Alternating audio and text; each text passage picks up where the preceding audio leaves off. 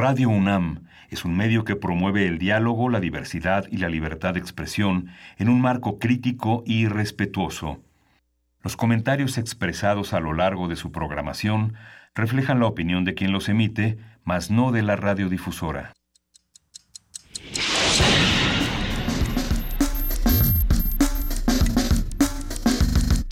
Primer movimiento. El mundo desde la universidad.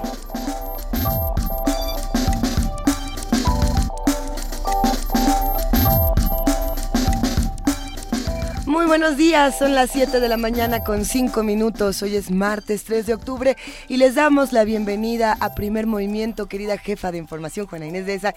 ¿Ya volviste? Ya volví, estuve eh, un par de días en Querétaro. Saludos a todos los de la Semana del Libro de San Juan del Río y a toda la gente de, Querétaro. Eh, pues puedo reportar que de, que todo mejor, que todo mejor, más o menos. que todo más o menos, pero bueno, pues como lo hemos discutido desde ya hace un par de semanas, este país, eh, con todo y los desastres, eh, tiene desastres sociales mucho más graves, ¿no? Mucho más allá de los desastres naturales que nos, nos afectan muchísimo, tiene también desastres sociales y políticos que habrá que atender. Hay gente durmiendo en las calles, hay gente que no, que no perdió la casa porque nunca la tuvo y creo que vale la pena que nos que nos ocupemos de esos temas y que no lo perdamos de vista. Pero muy buenos días, Miguel Ángel ¿qué más? Hola, Lisa. ¿Cómo estás, querido Miguel Ángel? Muy bien. ¿Cómo estuvo tu tarde de ayer? Pues en la continuidad, de, como señala Juan Inés, en la continuidad de toda esta problemática, ¿no? Estados Unidos continúa con esta sorpresa que les parece una sorpresa, este asesinato masivo en Las Vegas y esta eh, realización por un hombre jubilado, discreto, que aparentemente no está vinculado con nada importante más que su odio. Dependiendo de la cadena televisiva que reportó este este acontecimiento, el tipo de sorpresa que se llevaba.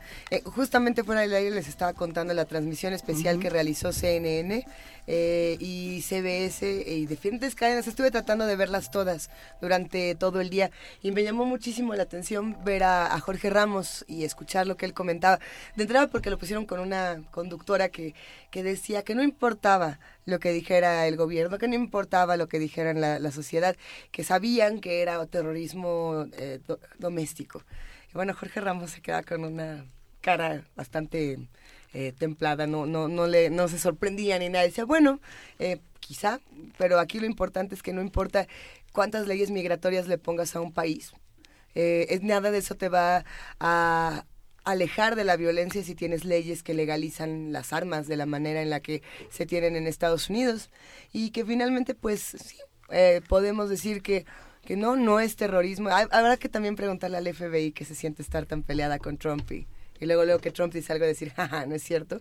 Eh, fue, fue una, una cobertura muy emocionante. Yo trataré de, de, buscar fragmentos de todo lo que Jorge Ramos eh, estuvo apuntando el día de ayer para ver si los podemos compartir por acá, porque creo que es pertinente hablar de, de que esta masacre en particular no se compara con ninguna otra de las que pudimos haber visto en Estados Unidos. Ya sé que venimos de Orlando con el Pulse, no se compara. es, impresionante. Y hay otra parte que es interesante y que es interesante particularmente para nosotros en un país en el que proliferan las armas cada vez más y es mucho más fácil hacerse de, de un arma por más que, que no tengamos eh, esta, esta mística extraña que tienen los Estados Unidos y este apego que tienen los Estados Unidos a las armas, esta idea de la, de la milicia ciudadana. Eh, escuchaba a un especialista que lo que decía es, a ver, es muy sencillo, sí, me pueden hablar de falta de valores y podemos discutir todas esas partes eh, donde, donde la sociedad ya no es la misma, ya no hay valores, este, todo el mundo está deprimido, y impera la violencia, sí, por supuesto, pero si puedes ir al Walmart y comprar un arma, o sea, ese es sí, deprimidos puede haber muchos, digamos, y en muchas sociedades, pero es eh, las, las estadísticas son clarísimas, donde hay más armas, hay más muertos, punto. ¿no? O sea, donde las armas son más asequibles y más accesibles, hay más muertos. Y bueno, se acabó. ¿cuántas armas había en este cuarto de hotel? Hasta ahora se reportan 42. Entonces, ¿qué pasa cuando dices, es que no lo esperábamos? Solamente un mismo individuo tiene la posibilidad de comprar 42 armas. Es así de sencillo. Eh, desde este espacio seguimos condenando la violencia y, y seguiremos defendiendo el diálogo y el pensamiento crítico. Así que arranquemos con lo que hay hoy, querido Miguel Ángel. Pues hoy tenemos en, en, este martes de salud los relatos del reloj biológico la doctora Carolina Escobar Briones, va como ella es profesora del Departamento de Anatomía de la Facultad de Medicina de la, de la UNAM, va a comentar toda esta reacción que hay en torno a los premios, al premio Nobel que recibió Jeffrey Hall, Michael Rosbach y Michael Jung, que son eh, científicos que fueron designados eh, como Nobel este año por sus eh, aportaciones al ritmo circadiano, que es uno de los proyectos desde el siglo XIX pues, e, explorándose. Así es. Y para seguir platicando de todos estos temas, hablaremos en transformación de conflictos del marco de Sendai Japón para la reducción de desastres. Vamos a hablar con Pablo Romo, miembro del Consejo Directivo de Serapaz, Servicios y Asesoría para la Paz y profesor de transformación positiva de conflictos en la especialidad de negociación y gestión de conflictos políticos y sociales de la Facultad de Ciencias Políticas de la UNAM. Vamos a hablar también con Pedro Francisco Sánchez, el es coordinador nacional de arqueología de Lina, y vamos a hablar de la situación de nuestro patrimonio histórico, el patrimonio histórico que es un patrimonio cultural y un patrimonio también que tiene que ver con lo artístico, que tiene que ver con el siglo XX y con el siglo XIX. Y bueno, si bien estuvimos hablando en esta primera en esta primera entrada de lo que está ocurriendo en Las Vegas, también vale la pena pensar en otras en otras Ah, en otras catástrofes que afectan a Estados Unidos, aunque Estados Unidos se deslinde. Vamos a hablar de Puerto Rico y de lo grave que está la situación por allá, no lo perdamos de vista. Vamos a hablar con la doctora Angélica López Plaza, doctora en letras por el Colmex. Realiza en este momento una investigación postdoctoral en el CIALC. Tenemos una investigación también de, bueno, la poesía necesaria, ¿quién le toca hoy? A ti, Luisa. No, le toca a nuestra querida jefa de ¿Ah, información. Ah. Ayer nosotros nos echamos un, ya vi dos, un mano a mano estuvo muy bueno. Así que, querida Juana Inés, tú ya sabes qué nos vas a compartir. Sí. Todavía no, pero lo iré descubriendo ¿Y con qué mesa cerramos, Miguel Ángel? Vamos a tener a Francisco Rodríguez, él es economista y ya lo conocen aquí en Primer Movimiento, los radioescuchas de Primer Movimiento, la reconstrucción en números, qué significa toda esta visión de muchos frentes para paliar esta tragedia que han sido los sismos en México. Él es miembro del Consejo Editorial del Observatorio Económico de la UAM Azcapotzalco. Venga, pues arranquemos con primer movimiento. Quédense con nosotros de 7 a 10 de la mañana. Recuerden que de 7 a 8 estamos en el 860 de AM, en el 96.1 y en www.radio.unam.mx. Y ya por ahí de las 8 se suma a esta cabina todo el equipo de TV UNAM que está en el canal 120 y en el 20 de TV Abierta. Así que, pues venga, vamos arrancando con la participación de Gastón García Marinosi, periodista y escritor, que nos trae mucha música. Querido Gastón, ¿cómo estás? Hola, muy buenos días. Muy bien. ¿Y ustedes? Bien. Qué gusto escucharte, querido Gastón. ¿Qué andas haciendo? Hoy, traigo música cumpleañera, como dice Juana Inés, para celebrar el ¿De quién es cumpleaños hoy? ¿De quién, Gastón? Sí, de una de las mejores cantantes de, Brasil, si no la mejor, que es Gal Costa. Eso nos dices de todas. Eh, no, pero yo tengo la impresión de que ya hablamos de esta mujer. Pero no, bueno, ahora esta, la, voz que tiene Gal Costa realmente no la tiene no la tiene nadie. Hay buenas cantantes, hubo buenas cantantes en Brasil, hay grandes artistas, pero ella tiene una voz única y sigue, ahora que ha cumplido 71 años, hace un, par de días, sigue vigente, sigue siendo una gran influencia para, para varias generaciones. Eh, así que bueno, elegí unas canciones de que canta Gal Costa, que yo, yo digo es un poco la, la musa de, de, la música brasilera, dicho musa en el mejor de, de los sentidos, ¿no? ¿no? No solo porque es la inspiradora, sino que creo que es esa especie de musa. El otro día escuchaba decir a Fito Paez que una musa no es la chica que te inspira una canción, sino es la que tú esperas que te apruebe y le guste la canción que le haces, ¿no? Ay, Fito Páez. Estuvo bonito. Qué bonito. Estuvo muy bonito, sí. Creo Que, que Gal Costa funciona bastante en ese en ese sentido. Eh, es ella la que al final ha hecho eh, grandes éxitos de, de tanta gente, por supuesto, de Caetano Veloso, de Chico Buarque, Gilberto Gil, del propio Tom Jobim, quien la adoraba y la tenía ahí todo el tiempo eh, en, cantando sus canciones en sus shows, hicieron giras por, por, por Japón, incluso en el Blue Note de, de, en Estados Unidos allí tocaron juntos, ¿no? Sí, bueno, eh, creo que, que Gal Costa sí es muy, muy especial, sigue siendo como este, esta cosa que tiene la música brasilera, que es una, una aristocracia musical, digo yo, donde pertenecen unos cuantos, son estas familias que desde los años 60 están liderando la música. Ella es además una persona eh, muy innovadora, no, no, no sé, a pesar que tiene los clásicos de hace 30 años, es una persona que es capaz de hacer discos totalmente electrónicos como eh, el que sacó hace un, hace un par de años, algún día vamos a escuchar aquí, pero eh, es una persona que está todo el tiempo eh, entre la tradición y la y la vanguardia muy muy de la música brasileña que solemos poner aquí. Así que hoy traje cinco canciones la primera es no identificado no identificado ovni no como se dice en, en Brasil objeto no identificado. Esto es de 1969 y es su primer single que que graba y que la, la catapulta al, éxito, al menos en, en, su país. Es una canción de, de Caetano Veloso. Luego, en 1980 es cuando le llega el éxito mundial con Acuarela do Brasil, la canción que todos supongo que hemos bailado alguna vez en alguna boda, pero bueno, esa es la canción. ¿Cuál es Acuarela do Brasil? Ahorita que suena. Ahora la, no la podemos tararear aquí, bueno. Y, y creo que va a coincidir cuando ya están en la televisión, así que podremos verte bailar. No, ok, a ver. Sí, y, luego sigo con, con Negra, eh, Perla Negra, una canción que hace con Luz Melodía, que es un, compositor que, que, acaba de fallecer, eh, muy, muy querido en, Brasil. Esta canción pertenece al álbum, de, eh, una versión acústico que hizo para, para MTV Gal Costa con sus grandes éxitos, un discazo del año 97, que si tuviera que recomendar uno de todos, de Gal Costa, diría que busquen este que se llama acústico.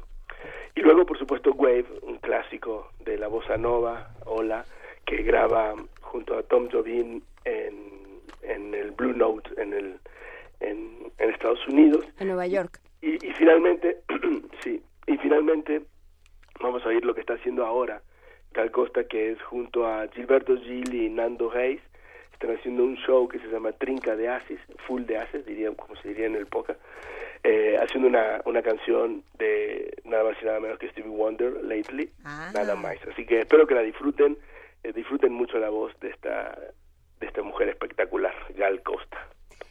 Perfecto, pues vamos a escucharla, vamos, vamos viendo. ¿Y cuándo es su cumpleaños? Porque no la hemos felicitado y se va a ofender. Sí, el 26 de septiembre. No estamos para celebrar tantos cumpleaños en esos días, pero bueno.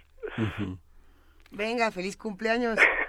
Costa. Además, quien siga las curadurías de Gastón García Marino, sí, ese es, este es ya casi una hora y media de antologías de música brasileña fundamental, que es un ritmo que, permite, que permite entender un mapa muy, muy amplio, ¿no? De, con todos los con todos los inspirados por esta voz extraordinaria. Sí.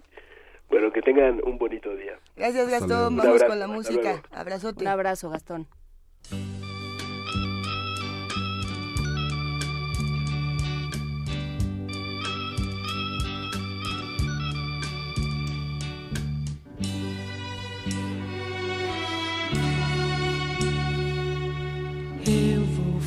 Fazer uma canção pra ela, uma canção singela brasileira para lançar depois do carnaval. Eu vou fazer um iê, iê, iê romântico te computador.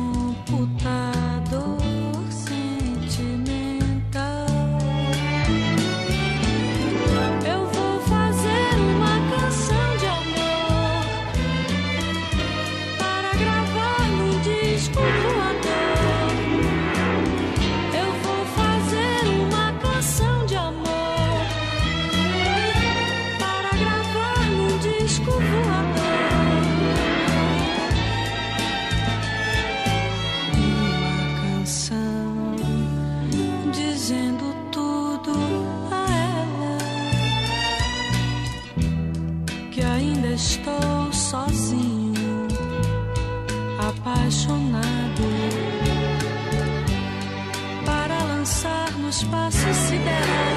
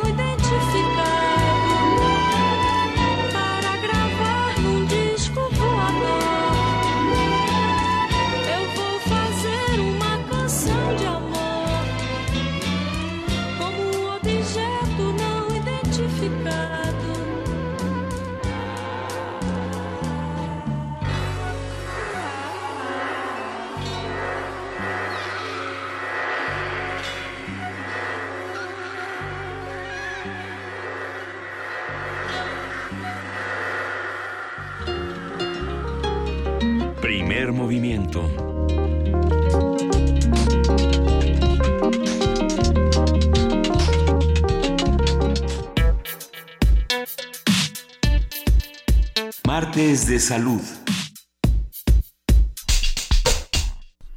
El reloj biológico dirige los procesos fisiológicos y las conductas que el organismo realiza periódicamente, como los latidos del corazón, la presión arterial, la respiración y la actividad reproductiva. Además, coordina las órdenes sistémicas para que se eleven durante la noche los niveles de melatonina, que es la hormona encargada de controlar el ciclo diurno-nocturno.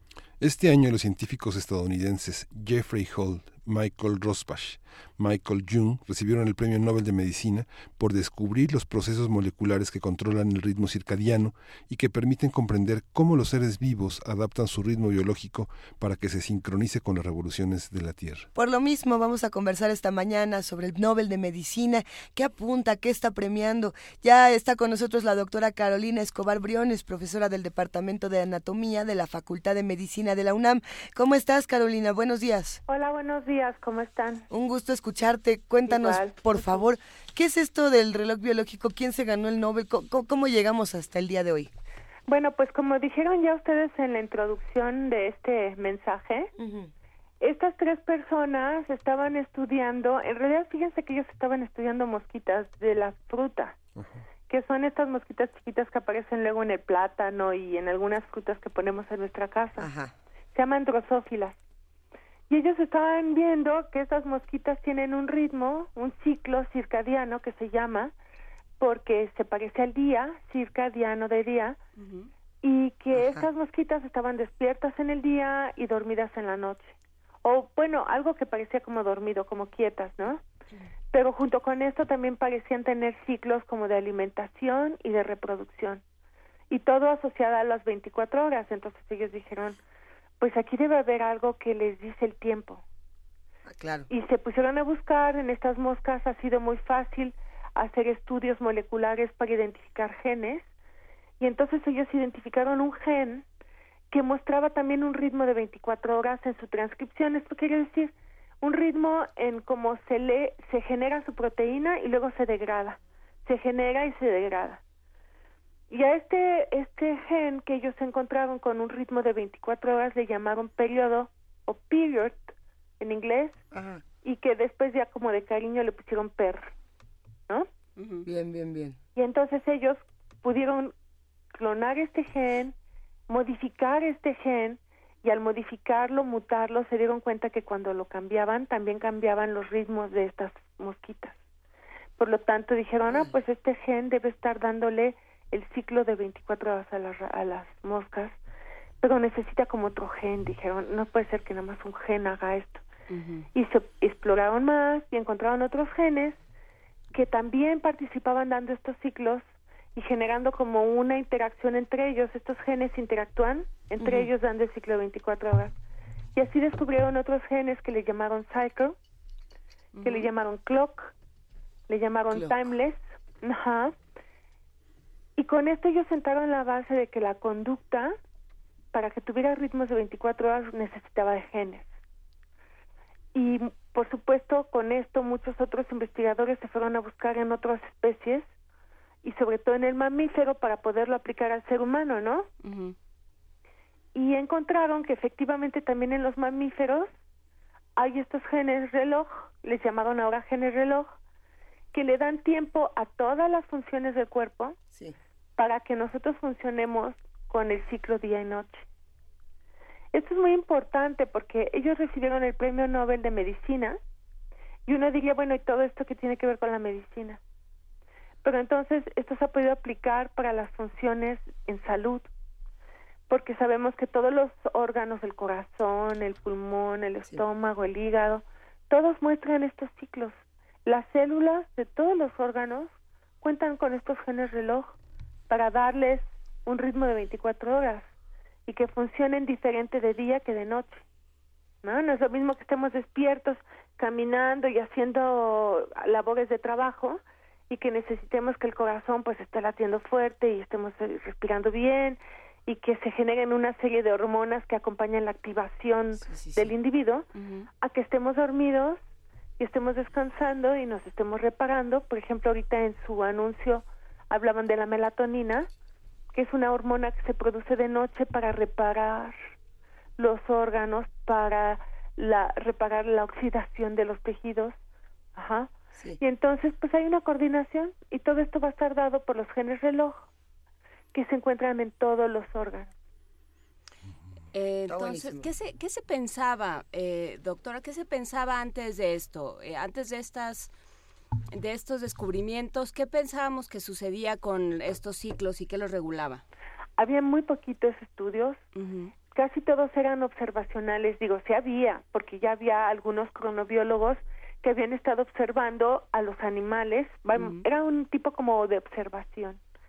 Y entonces se había observado que sí había ritmos y también se habían encontrado estructuras en algunas zonas del cerebro, por ejemplo en los mamíferos, se había encontrado una estructura que se llama el núcleo supraquiasmático, que cicla también con, con 24 horas y que transmite estos ciclos a los tejidos y a la conducta. O sea, ya se sabía que había un reloj en el cerebro. Pero se pensaba que este reloj era el único que tenía la capacidad de medir el tiempo.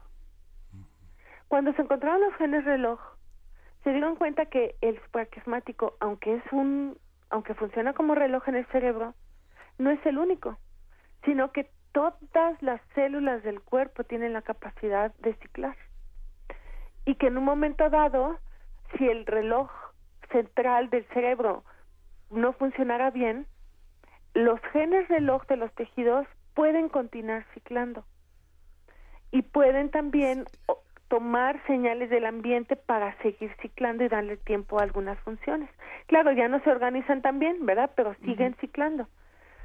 Y bueno, ¿qué importancia tuvo esto? Que se ha visto que algunas enfermedades y patologías se pueden deber a que los genes reloj en algunos órganos empiezan a funcionar mal. Particularmente esto se ha visto para el cáncer.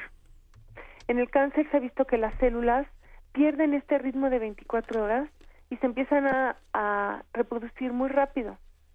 Entonces, una de las propuestas de tratamiento para, para detener esta, esta reproducción desmedida de los tumores es justamente abordar los genes reloj en, estos, en estas células tumorales o cancerígenas. Entonces, es importante porque ahora algunas patologías se pueden asociar a que el, el órgano, las células, no pueden ajustarse al ciclo de 24 horas y están perdiendo su coordinación. Los ciclos circadianos tienen que ver, no, no solo tienen que ver con el sueño, sino con distintos momentos en que la melatonina se detiene y otros en los que repara. Hay distintos momentos de distintas filosofías como la china en la meditación o la hindú en toda esta, esta cuestión del yoga que permiten controlar de, alguna manera estos ciclos. Entre nosotros serían las, las, siestas. Meditar baja el ritmo circadiano, estimula la melatonina, pero también las siestas. ¿Cómo funcionan estos ciclos del sueño a lo largo del día? ¿Se recupera? ¿Vuelve, vuelve a producirse melatonina? Se, se, oxigenan, se recuperan los órganos. Este, bueno, no, en realidad no. ¿No? Eh, la melatonina se le llama la hormona de la noche porque para que se pueda producir el individuo tiene que estar a oscuras. Por ejemplo, las personas ahora que se salen en la noche y se exponen a la luz porque vamos a un restaurante, porque eh, nos sentamos frente a la computadora y tenemos la luz enfrente de los ojos, porque tenemos las luces prendidas en la casa, eh, los trabajadores nocturnos que están en fábricas y están expuestos a la luz, aunque sea de noche, si hay luz, la melatonina no se produce. Entonces, la melatonina efectivamente es una hormona em, circadiana, pero requiere de condiciones muy precisas. O sea, requiere de un ciclo de, luz, oscuridad, luz, oscuridad, porque así, así se desarrolló la especie humana, en un ambiente en donde había oscuridad. Lo que sucede ahora con la sociedad moderna es que tenemos la luz artificial y nos exponemos a la luz y entonces estamos violentando todas las condiciones normales que necesitaba el, sistema circadiano. Entonces tenemos ahora un problema en la sociedad moderna que se expone a la luz y que empieza a desarrollar muchas patologías porque le falta la oscuridad. Entonces, bueno, la meditación y si el individuo tiene los ojos cerrados y está en un ambiente semioscuro, pudiera ser muy útil para restaurar un ambiente de, de reposo. Pero no lo reemplaza, o sea, no reemplaza el cielo oscuro. No, para nada, para nada. Eh, soy la única a la que le preocupa las moscas de la fruta. ¿Por qué, por qué no se, ¿por qué se estudia tanto las moscas de la fruta? todo todo lo que se descubra en, en medicina o en química o en bioquímica pasó por las moscas de la fruta, ¿no, doctora? Claro, es que em, eh, le, digo lo mismo porque yo también, yo trabajo ratas, ¿no? Y entonces cuando iba a los congresos y veía a todas estas personas que presentaban las moscas de la fruta, decía, ay, qué flojera, ¿no? Pero resulta que no, que la mosca de la fruta ha sido muy útil para estudiar la genética, porque se pueden hacer mutaciones muy precisas de algunas zonas de un gen, de un, sí, de un gen, y verlas inmediatamente porque la mosca tiene un ciclo de vida muy rápido. Y entonces mutan a las mosquitas hoy y los mutan a las sus huevitos, sus pupas y mañana están viendo el resultado. Porque crece muy rápido, luego luego eclosionan y crecen. Y entonces esto ha permitido hacer estudios que avanzan muy rápidamente, que de un día a otro ellos pueden verificar qué cambios qué cambios hubo en el gen y cuáles fueron las consecuencias en la conducta o en la función de las moscas. Y entonces las mosquitas pues dieron un avance rapidísimo en cuanto al conocimiento de los genes reloj, en cuanto a cómo se regulaban, qué enzimas los degradaban o los los este estimulaban. Y, y todo esto ayudó a sentar una base que después las gentes que trabajaron con con mamíferos ya tenían de qué de qué apoyarse. Porque claro en el mamífero pues esto lleva muchísimo porque en lo que mutan y crece el animal y lo pueden ver, pues pueden pasar hasta meses. Hay, hay muchas controversias, por supuesto, cuando se toca el tema de, de los trabajos científicos con animales. Eh, es, es, un tema que se tendría que seguir discutiendo, Carolina, pero lo cierto es que si no se realizara, no se podría tener, al parecer, y, te lo pregunto, los resultados que se tienen, por ejemplo, eh, en este caso en particular del reloj circadiano. Exactamente. Ahora, la gente se preocupa mucho si yo digo que estoy trabajando con un conejo, porque son muy bonitos los conejitos, ¿no? Y los vemos y decimos, ay, qué bonito, ¿cómo le van a hacer algo? O todavía hasta con las ratas hay gente que se enoja y dice, oigan, ¿cómo le pueden hacer esto a un animal? Pero cuando uno dice que está trabajando con una mosquita, ninguna, ningún grupo de, de protectores de animales se han dictado en contra de que alguien trabaje con una mosquita. Todavía. pero, todos los, animales, incluidos los humanos. Lo, que es un tema interesante es que compartimos, todos los animales, todos los seres vivos, estamos compartiendo estas características similares. Y yo me pregunto, en un futuro, además de, por ejemplo, el cáncer, de, estos trabajos con el cáncer, ¿hasta dónde se puede llegar con este tipo de, avances tecnológicos, de avances científicos? ¿Qué es lo que esperarías de pronto ver, Carolina, con este, con este hallazgo? Fíjate que ahora mucho de esta información de las moscas y, y ahora de los genes reloj con los mamíferos se está aplicando también a la conducta. Por ejemplo, eh, se está encontrando que personas que tienen alterado uno de estos genes reloj tienen mayor propensión a desarrollar adicciones, tienen mayor propensión a desarrollar depresión, se está asociando a problemas mentales, a problemas de aprendizaje. Eh, y entonces los genes reloj van a tener una pues un impacto muy fuerte. Eh, hay algunas enfermedades metabólicas, por ejemplo la diabetes, la, el síndrome metabólico que aquí nos afecta muchísimo en México, ¿no? Que parecen estar asociados también con un ritmo de vida que altera el funcionamiento de los genes reloj. ¿Mm? O sea, la gente que duerme mal, que se expone a la luz en la noche, que come a deshoras y que come sobre todo en la noche, modifica el funcionamiento de los genes reloj. Acabas de descubrir eh, básicamente todo mi día. Entonces, lo, que me preocupa, y es que no soy, probablemente no soy la única, sino que todos los que estamos aquí y muchos de los que nos escuchan, tendremos la duda de qué podemos hacer para revertir algo como esto y no enfrentarnos a un problema en el futuro y no esperar a que los avances tecnológicos, científicos, eh, intelectuales nos lleven a, un cambio en nuestro ciclo circadiano. Pues fíjate que aquí lo que decían las abuelitas, hay que respetar los tiempos. Eh, come a tus horas, duerme a tus horas, porque eh, exactamente, quizá lo más importante por lo que ellos recibieron el premio Nobel, y volvamos a los premiados, es que ellos han puesto en evidencia que nuestro cuerpo tiene un reloj y que ese reloj lo tenemos que respetar porque el, el, el cuerpo funciona con ese reloj. Y entonces, pues nosotros hacemos lo que se nos da la gana todo el día con nuestros tiempos, ¿no? y no sabíamos qué tan importante era este reloj para que funcionen bien todos los órganos, todas las células. Entonces, bueno, pues el consejo es que hasta donde nos sea posible, tratemos de ser muy metódicos con nuestro dormir, nuestras actividades y el comer, que son funciones esenciales que le dan tiempos a las células y que pueden modificar los genes reloj. Entonces, pues tratar de dormir las horas que tenemos que dormir, tratar de comer pues siempre a la misma hora, el desayuno, la comida, la cena, no comer a deshoras, sobre todo no comer de noche, eh, pues muy ordenaditos, ¿no? muy ordenaditos. los tacos al pastor empiezan a las 7 de la noche en la mayoría de las colonias.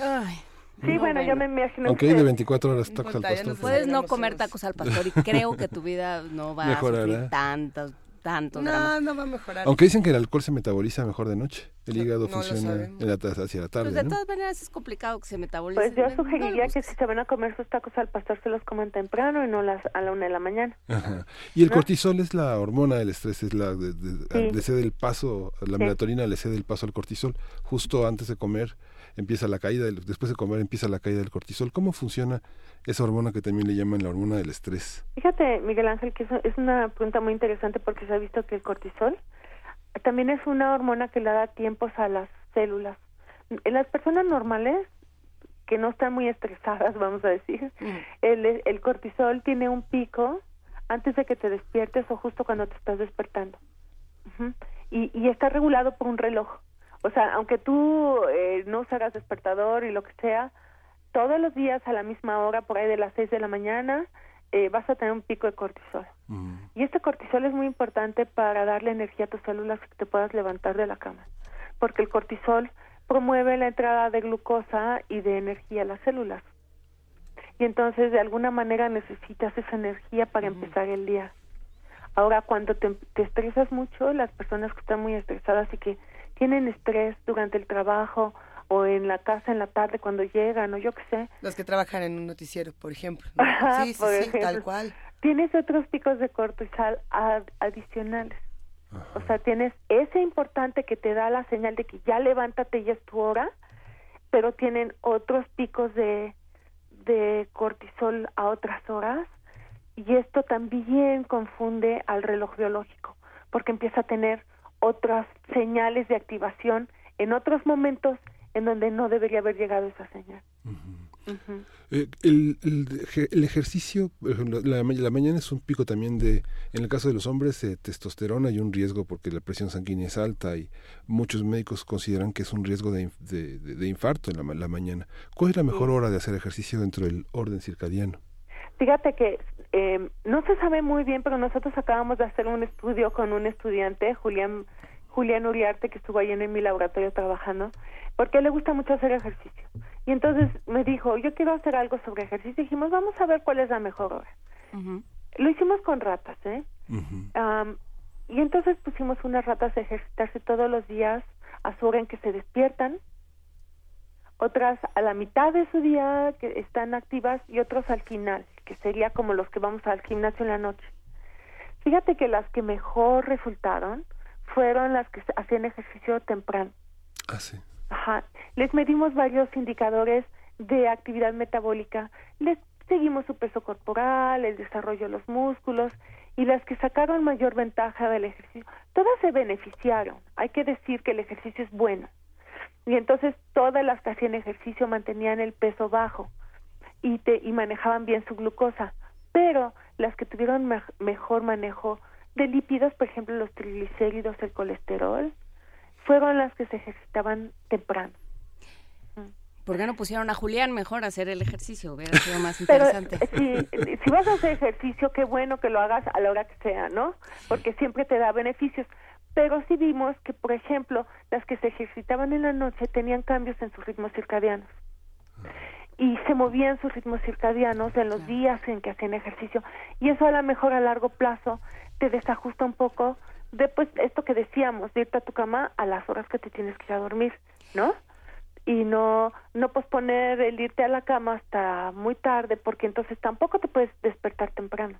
Hay, hay algo interesante que también tiene que ver, yo creo, con llamarlo un reloj, doctora Carolina Escobar, que es pensar el cuerpo justamente como un mecanismo, como un mecanismo preciso que necesita, eh, para producir ciertas cosas, necesita ciertos estímulos a ciertas horas o ciertos... Eh, eh, ciertas acciones por parte del, del individuo, digamos, ¿no? O sea, necesita que todo trabaje en concierto. Exacto. Porque si no deja de funcionar. Exacto. Esa, es la, esa es la bondad de los relojes eh, internos, es un reloj circadiano que pone a todos los órganos a trabajar al mismo tiempo sobre lo sobre algo, por ejemplo, si vas a estar despierto, pues necesitas que todo tu cuerpo funcione en el en modo despierto necesitas que todos los órganos estén activos, funcionando de cierta manera para darte energía, etcétera. Si vas a descansar y vas a dormir, es al revés. Necesitas algo que coordine que todos los tejidos estén en modo descanso. Entonces, lo que estamos viendo ahora es que muchas enfermedades se están viniendo a dar porque ya no hay esa coordinación, porque de repente necesitas que un órgano responda y no está respondiendo. Y entonces a largo plazo esto te lleva pues enfermarte porque estás dando una respuesta deficiente, ¿no? Una, una pregunta, Carolina, de todo, de todas estas personas que cada año y, que cada cierto periodo se postulan para ser premiadas o son postuladas por otros, ¿qué otro hallazgo eh, científico, médico, viste que te dejó impresionada en los últimos años y que se pueda relacionar para poder seguir trabajando y construyendo otras cosas? Que no sea el trabajo de ellos. Así es. Ajá. Fíjate que lo más importante, creo yo, dentro del estudio de la medicina ha sido el desarrollo de terapias, de, de fármacos que ayuden a detener algunas enfermedades, ¿no? Y en ese sentido, pues justamente la biología molecular ha estado aportando información de muchas moléculas muy finas, muy específicas para un factor pequeñito que que es quizás el desencadenante de una enfermedad. O sea, en vez de dar así una bomba, ¿no? Abordar un factor pequeñito dentro de la cadena de producción de proteínas o dentro de la cadena de reproducción de una célula para poderla modificar. Y creo que esto es, es un avance muy importante. Desafortunadamente, las farmacéuticas pues van lento, ¿no? Porque muchas veces hay que patentar, hay que probar, hay, hay que hacer muchas cosas, pero creo que esa es una parte muy importante. ¿Y la sexualidad, Carolina, cómo funciona? ¿Funciona lo mismo, digamos, la, la, producción de hormonas y su tiempo en el, en el, marco de las 24 horas funciona igual que en hombres que en mujeres? Ajá. Sorprendentemente, eh, se ha visto que, por ejemplo, la testosterona, que es en el hombre la hormona que estimularía la, la actividad sexual, mm. tiene un pico en la mañana. Y casi todos pensamos siempre en actividad sexual en la noche, ¿verdad? Sí. Que es cuando tenemos tiempo. Y entonces resulta que la, la, la, la sociedad nos ha ido enmarcando en haciendo cosas. Pero pareciera eh, que la, la fisiología era diferente. Y entonces el pico de testosterona es en la mañana. Ajá. ¿Y el horario de verano cómo afecta en general a la...? Ah, afecta un poquito. ¿Sí? Afecta un poquito. El moverte una hora te toma unos dos o tres días en que los relojes biológicos se ajusten y empiecen a funcionar bien otra vez. Pero los no se desajustan para siempre, ¿verdad? No, bueno, cuando cuando te vas de viaje, por ejemplo, y llegas a otro lugar y te tienes que ajustar al horario de otro país. Sí, pero siete pues horas. Te toma unos días. Bueno, sí te toma y es muy difícil, ¿no? A veces hay unos días que te, quieres quedar dormido, pero por otro lado tienes el conflicto que te quieres ir a ver un museo, ¿no? Sí. Eh, te toma entre, cuando viajas así unas siete horas, te toma como siete días en ajustarte. Mm. Pero si te ajustas y ya quedas bien. Sí. O sea, también es una cosa mental un poco de que digas sí, sí puedo, ¿verdad? Porque si dices no, no puedo, no te vas a ajustar jamás. Sí. Sí, del DF a Tijuana es, difícil, o a Los Ángeles. Son dos horas. Eso, es muy difícil, pues son dos horas, ¿no? Y, y, y, tú estás engañado como que estás en el mismo horario, pero no. Pero no. Y entonces, pues, te, pero si te ajustas, si lo logras, pues, en unos dos o tres días estás otra vez bien. Sobre todo si eres una persona joven. La, se, se cree que las personas ya viejitas, ah, de, de edad, su reloj biológico ya no funciona tan bien y entonces tienen más dificultad para ajustarse a los cambios de ciclos, tienen mayor dificultad para ajustarse al ciclo de luz-oscuridad. Inclusive se ha propuesto que algunas enfermedades o problemas que tienen las personas de edad avanzada se deben justamente porque sus relojes biológicos ya no están funcionando bien y entonces los tejidos están funcionando pues descoordinados. Entonces vemos los viejitos que se duermen de día, se despiertan en la noche, tienen un relajo con todas sus actividades. Y si tú te los llevas de viaje a Tijuana, por ejemplo, pudieran tener un problema para ajustarse a este nuevo hogar. Pero eso no lo esperaríamos de la gente joven o de la gente sana. La gente normal, pues eh, sana, debería poderse ajustar en unos cuantos días a un cambio de hogar. Venga, pues entonces, ¿cómo podemos cerrar una conversación como esta? Ya pasamos por los jóvenes, por los adultos, por los adultos mayores, por diferentes ciclos y etapas. ¿Con qué nos quedaríamos de todo esto, Carolina? Nos quedaríamos con que hay que ser ordenados en el tiempo.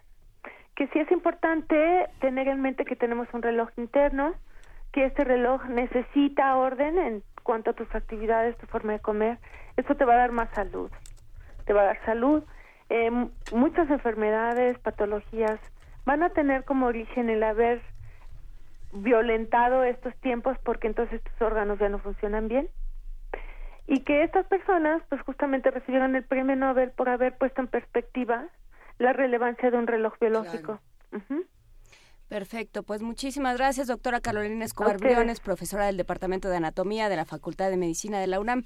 Un gran abrazo y estamos en contacto. un saludo muy grande. Gracias. Hasta luego. Hasta luego. Vamos a ver cómo es el reloj circadiano en las personas damnificadas de la Ciudad de México, ¿no? Pues es que eso es otro tema. Es otro tema. Vamos a estar platicando. Quédense con nosotros.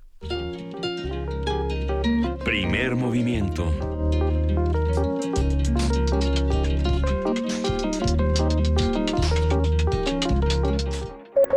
Transformación de conflictos. Muy buenos días, Pablo Romo, ¿cómo estás?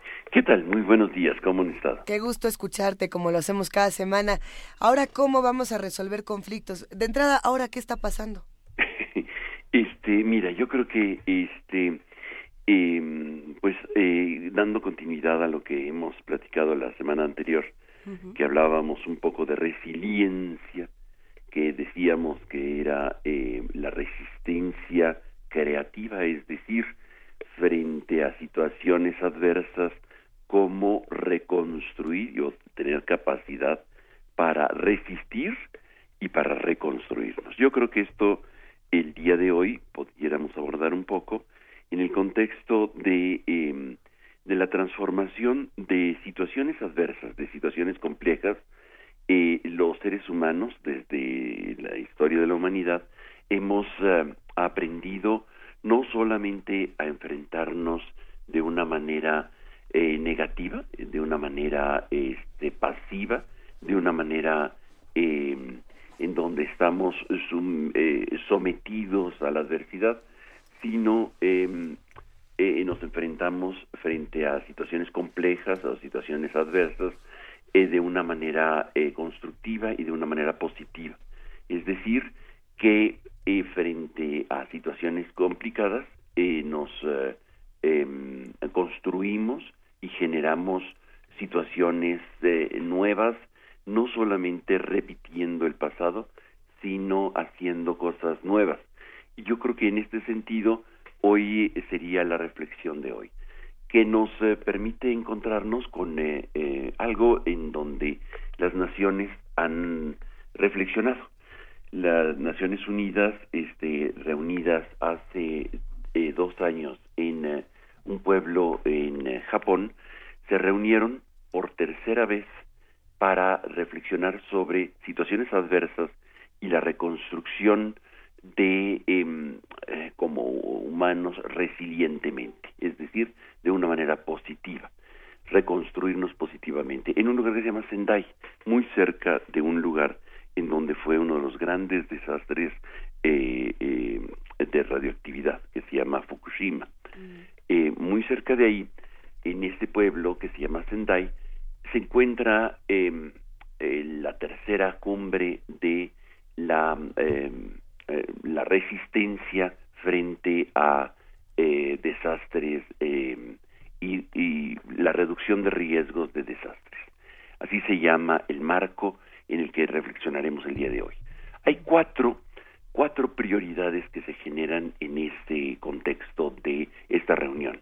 Uno, comprender el riesgo, comprender eh, el riesgo de desastres. No basta solamente este eh, estar preparados, sino comprender qué significaría y dónde estaríamos, dónde tenemos nuestros puntos débiles y eh, como sociedad, como gobiernos y como, eh, como personas. La segunda prioridad es fortalecer la gobernanza del riesgo de desastres para gestionar dicho riesgo.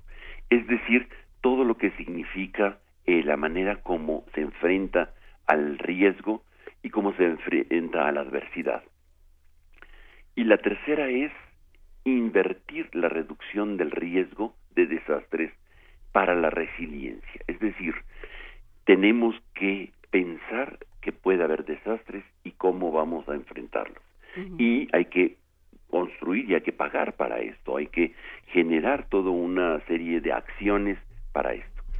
Y, y cuarto punto es aumentar la preparación para casos de desastre a fin de dar una respuesta eficaz y reconstruir mejor. La palabra que en Sendai encuentran los eh, representantes de todos los gobiernos es reconstruir mejor en el ámbito de la recuperación y la rehabilitación y la reconstrucción. Estos serían, digamos, los las cuatro em, prioridades que genera el, encuentro de Sendai. Y me parece que hoy em, puede ser pertinente en el contexto de que vivimos en México, de grandes desastres que hemos tenido en diferentes eh, partes del país, eh, ¿qué hacer? ¿Qué es lo que sigue? ¿Qué es lo que sigue? Y yo creo que eh, valdría la pena echarle un ojo al marco de Sendai para poder em, pensar qué significa reconstruir mejor. Reconstruir mejor significa que eh, eh un, tomar el tiempo necesario, no para hacer lo mismo del pasado, sino para generar un espacio nuevo de convivencia. Y creo que la oportunidad que presentan siempre los desastres es eh, repensar lo que sigue no en función del pasado solamente, sino en función de una nueva convivencia, una nueva manera de hacer las cosas no solamente mejor, sino de una manera que pueda eh, enfrentar con mayor calidad y cualidad las adversidades. Y en ese sentido, eh, estaríamos pensando en eh, lo, que significarían nuevas ciudades, nuevas, nuevas construcciones, nuevas posibilidades para tener espacios verdes, nuevos lugares en donde encontrarnos. y, y, en Sendai hablan acerca de la reducción de los daños y de los desastres a partir de nuevas infraestructuras que generen em, eh, espacios de mayor resiliencia, es decir, de mayor capacidad para poder enfrentar em, dificultades y situaciones complicadas. Va por ahí la cosa, creo que podría ser un, un espacio de reflexión importante en el contexto de la transformación de las adversidades. Hace ocho días hablábamos de cómo se reconstruye uno después de una guerra y hoy cómo se reconstruye uno después de situaciones de desastres o de situaciones de adversidad. Claro, ¿por dónde empiezas? Eh, ¿cómo, ¿Cómo jerarquizas? Eh, ¿Cómo, ¿Cómo reconstruyes la vida de un barrio que ha sido destruido? ¿Cómo, cómo le dices a la gente que, que se tiene que ir de aquel lugar en el que nació? O sea, realmente es un trabajo... a los otros que también tienen que normalizar algunas cosas que no quieren normalizar, ¿no? Que es muy difícil. claro. ¿Y cómo, ¿Y cómo no llegar solamente de arriba? Por supuesto. En la toma de decisiones, cómo generar decisiones desde la, la reflexión conjunta, porque de lo contrario va a haber una imposición sobre el lugar en donde hay que reconstruir. Esto que dicen ustedes, en lugar de tenemos que movernos de aquí y hacerlo en otro lugar. Guatemala, por ejemplo, ¿no? De moverse la capital y cambiar la capital de Antigua a, a la nueva capital. Eso genera un dolor impresionante, ¿no? Y eso es importante decir, tenemos que discutirlo desde abajo. Sí, tenemos que empezar por escucharnos, que esa es la parte a la que llegamos eh, casi eh, invariablemente en esta sección, eh, Pablo, que es un trabajo de escucha, es un trabajo de diálogo que, que no se da ni por decreto presidencial ni, ni asignando montos a cada por cabeza y estas cosas, ¿no? Es un trabajo realmente de una reconstrucción desde muchos ángulos. Claro, y es muy importante la participación de quienes se van a reconstruir. No basta que haya programas que vienen buenos, positivos, construcciones importantes, sino que la, la propia población eh, asuma la responsabilidad de su propia reconstrucción y no esperar dádivas creo que siempre hacemos mucho énfasis en este en esta columna sobre la responsabilidad del Estado para poder eh, construir. Hoy quisiera también hacer una un, subrayar que es eh, eh, es una actitud desde la población también para poder este, aceptar y participar y decidir y, y no solamente recibir en un estilo digamos de de, la figura de la mendicidad. Creo que es importante una, una acción muy propositiva y muy desde el empoderamiento de los pequeños actores, por más que estén muy marginados, ¿no? Vamos a tener que seguir discutiendo todos estos temas, querido Pablo Romo, y muchos otros que se han sumado en este último par de días, que yo creo que sería interesante después conocer tu punto de vista, como es Cataluña, como es Las Vegas, como muchos otros temas que hay por ahí. Qué terror, ¿verdad? Bueno, eh, ciertamente, yo creo que con estos dos este, eh, momentos en los que hemos reflexionado sobre construir y, y hablar de resiliencia, podríamos pasar a otros temas como las autonomías y sobre todo la locura y la demencia, ¿no? Por supuesto. Y bueno, pues todo esto y todos estos terrores sabemos que de las armas en el mundo contemporáneo también, porque porque sí esta idea de que em, de que las armas son una parte más de nuestra vida, ¿no? que están en el cine, que están en la tele, que están en la vida cotidiana eh, ya es, es, es demencial, porque donde hay armas, nos lo dicen las estadísticas, hay muertos. Y hay, y hay suicidas, y hay, eh, y hay asesinatos eh, a gran escala. Todo esto lo sabemos. Entonces, bueno, ¿qué?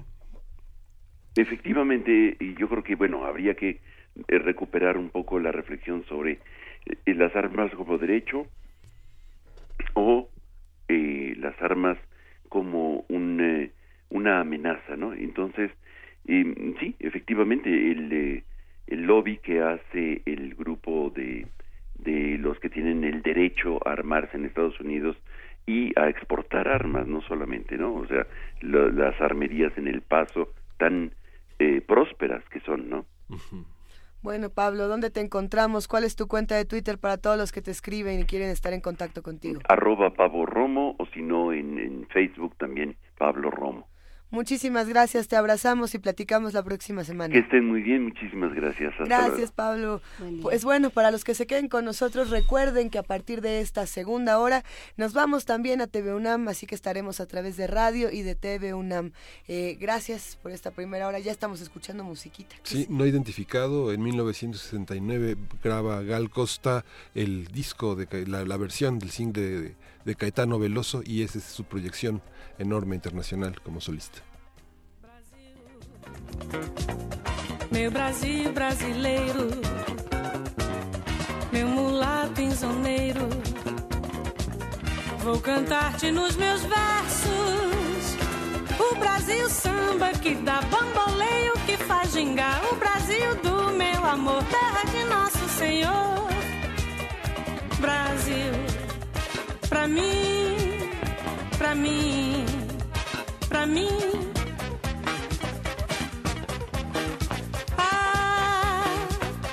cortina do passado. Tira a mãe preta do cerrado. Bota o rei Congo no congado. Brasil, pra mim. Primer movimiento. Hacemos comunidad.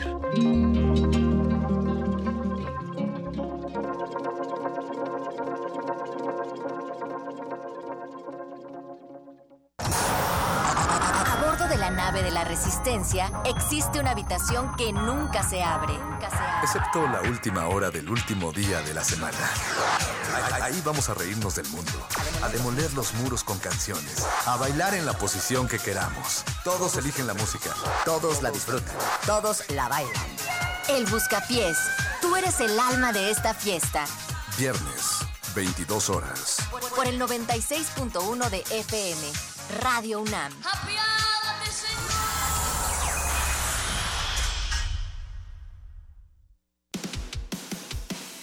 Dejar huella en cada aula de la UNAM es un deber de un verdadero Puma. Deja tu huella y apoya Fundación UNAM a de cara a miles de universitarios. Súmate 5340-0904 o en www.funam.mx. Contigo hacemos posible lo imposible. Habla Enrique Ochoa, presidente nacional del PRI. Hoy los priistas pensamos hacia adelante para asegurar que no haya retrocesos en el país. La revolución de hoy es una revolución incluyente y cultural, es pacífica y es intergeneracional. La revolución de hoy es tecnológica y digital. Se hace desde las aulas y se impulsa con energías renovables. Aquí empieza una etapa todavía más importante. ¡Que viva México! PRI Museo de Arte Carrillo Gil exhibe la exposición Sul Solar, Panactivista, con más de 100 piezas entre acuarelas, témperas, objetos, documentos y libros que muestran las búsquedas de un artista utópico y vanguardista e irrepetible, cuyo nombre real fue Óscar Agustín Alejandro Schultz Solari. Sul Solar, Panactivista, se puede visitar en el Museo de Arte Carrillo Gil, Avenida Revolución número 1608, San Ángel, Ciudad de México.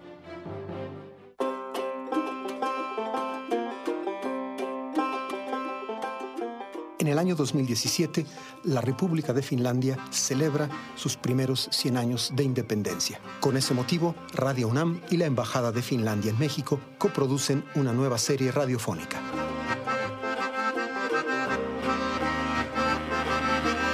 Soy Juan Arturo Brennan y los invito a escuchar Finlandia, 100 años, 100 músicas.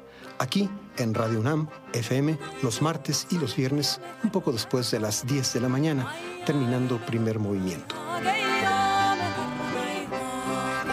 Finlandia, 100 años, 100 músicas.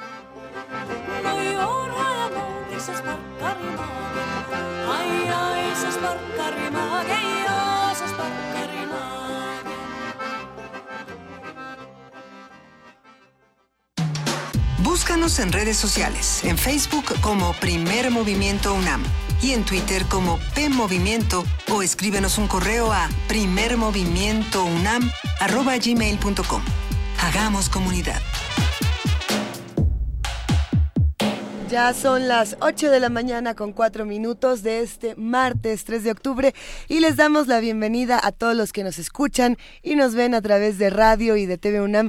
Querida jefa de información, Juan Inés de esa, buenos días. ¿Cómo están? Buenos días. Buenos días, querido Miguel Hola, Buenos días. Buenos pues, días a todos. Aquí estamos y tuvimos una hora, digo, para los que se la perdieron, bastante interesante. Estuvimos hablando de un montón de cosas, querido Miguel Ángel. Sí, estuvimos hablando del reloj circadiano a partir, del ritmo circadiano a partir de esta asignación del Premio Nobel de Medicina a tres, a tres médicos que desde hace 30 años trabajan sobre los genes que la mosca de la fruta eh, provocó la, el descubrimiento de muchos muchas mutaciones en, en el plano de la del tiempo que vivimos el del tiempo del sueño el tiempo de la vigilia el tiempo del amor el tiempo de la muerte y de la vejez. El tiempo del amor, de la muerte y de la vejez. Suena como cuento de Horacio Quiroga. Sí, y tuvimos la curaduría que vamos a tener a lo largo del programa de Gastón García Marinosi, este periodista, editor, ensayista, que dedicó a Gal Costa esta curaduría. Vamos a tener música, por lo menos tres, tres canciones más de Gal Costa, esta gran cantante brasileña que en 1969 se, se proyectó a la fama con Caetano Veloso, no identificado. Así es. Eh, tenemos muchos mensajes también en redes sociales, en arroba P Movimiento, en diagonal Primer Movimiento UNAM. Estaba buscando el comentario de una mujer, es si no me equivoco, es Carmen Martel, que nos estaba diciendo que la masacre de Las Vegas no es la más grande en, en los Estados Unidos y nos comparte algunas ligas, a ver si mm. en un momento más hablamos de eso. Lo que se ha dicho es que es la más grande en este, en este siglo, ¿no? Y con esta, lo que estábamos hablando es de las particularidades de que se relacionan este tipo de asesinatos con la, legal, la legalización de armas, no con asuntos de guerras, por ejemplo. O, e, este, e, son, son peculiaridades de asesinos seriales, de asesinos eh, más, masas.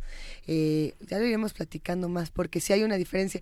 Es lo mismo que decimos, no se puede llamar terrorismo o terrorismo doméstico, de, entrada por lo legal, pero también por muchas otras razones de qué tantas cosas vuelven o no vuelven a estos asesinos estos seres que actúan solos. También, bueno, ayer al, no es lobo solitario este, pero bueno. No, no, es un ser humano que trabajó por su cuenta y, que no sabemos por qué lo hizo. Y que había alguien que llamaba ayer a un programa de radio estadounidense y decía, bueno, es que también, si tomas en cuenta que conforme eh, la edad avanza, se van recrudeciendo ciertos comportamientos o se van eh, también manifestando ciertos problemas psicológicos, bueno, ¿qué va a pasar cuando todas esas personas que están llenas de armas empiecen, o, algunas de esas personas empiecen a manifestar algún tipo de trastorno psiquiátrico. Ahí, como, no hay manera, no está regulado y no hay manera de controlarlo, entonces, pues parece ser que, que no va a parar, digamos va a parar cuando se legisle de una manera distinta eh, y vamos a tener que seguirlo discutiendo. Sí, aquí la, imagen que nos han compartido habla precisamente del sur de Dakota el 29 de diciembre de 1890. Agentes federales masacraron a 297 Sioux. Eh, sí, pero aquí el asunto es con agentes federales, es un asunto... Eh, sí, eso es genocidio, ¿no? Ah, más por ahí es, es, muy diferente. Que es lo mismo que estábamos platicando el día de ayer con el tema de Cataluña. Lo que se vio es represión, no es un conflicto eh, policíaco, no es una pelea de lados. Aquí lo que se, lo que se vio claramente en las imágenes fue represión. Sí, ya nos estamos aquí apasionando y tenemos muchísimo que discutir en este programa, así que nos vamos a lo que sigue. Vámonos. Vámonos. Primer movimiento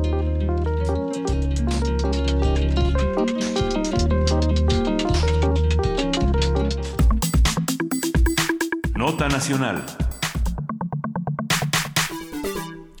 Tras los sismos del 7 y 19 de septiembre en México, 1.500 inmuebles y zonas arqueológicas de los seis estados afectados presentan daños importantes. De acuerdo con Enrique Peña Nieto, presidente de la República, las edificaciones dañadas cuentan con seguro. Sin embargo, el monto no es suficiente para restaurar las construcciones debido a que se requiere algún tipo de intervención o salvamento.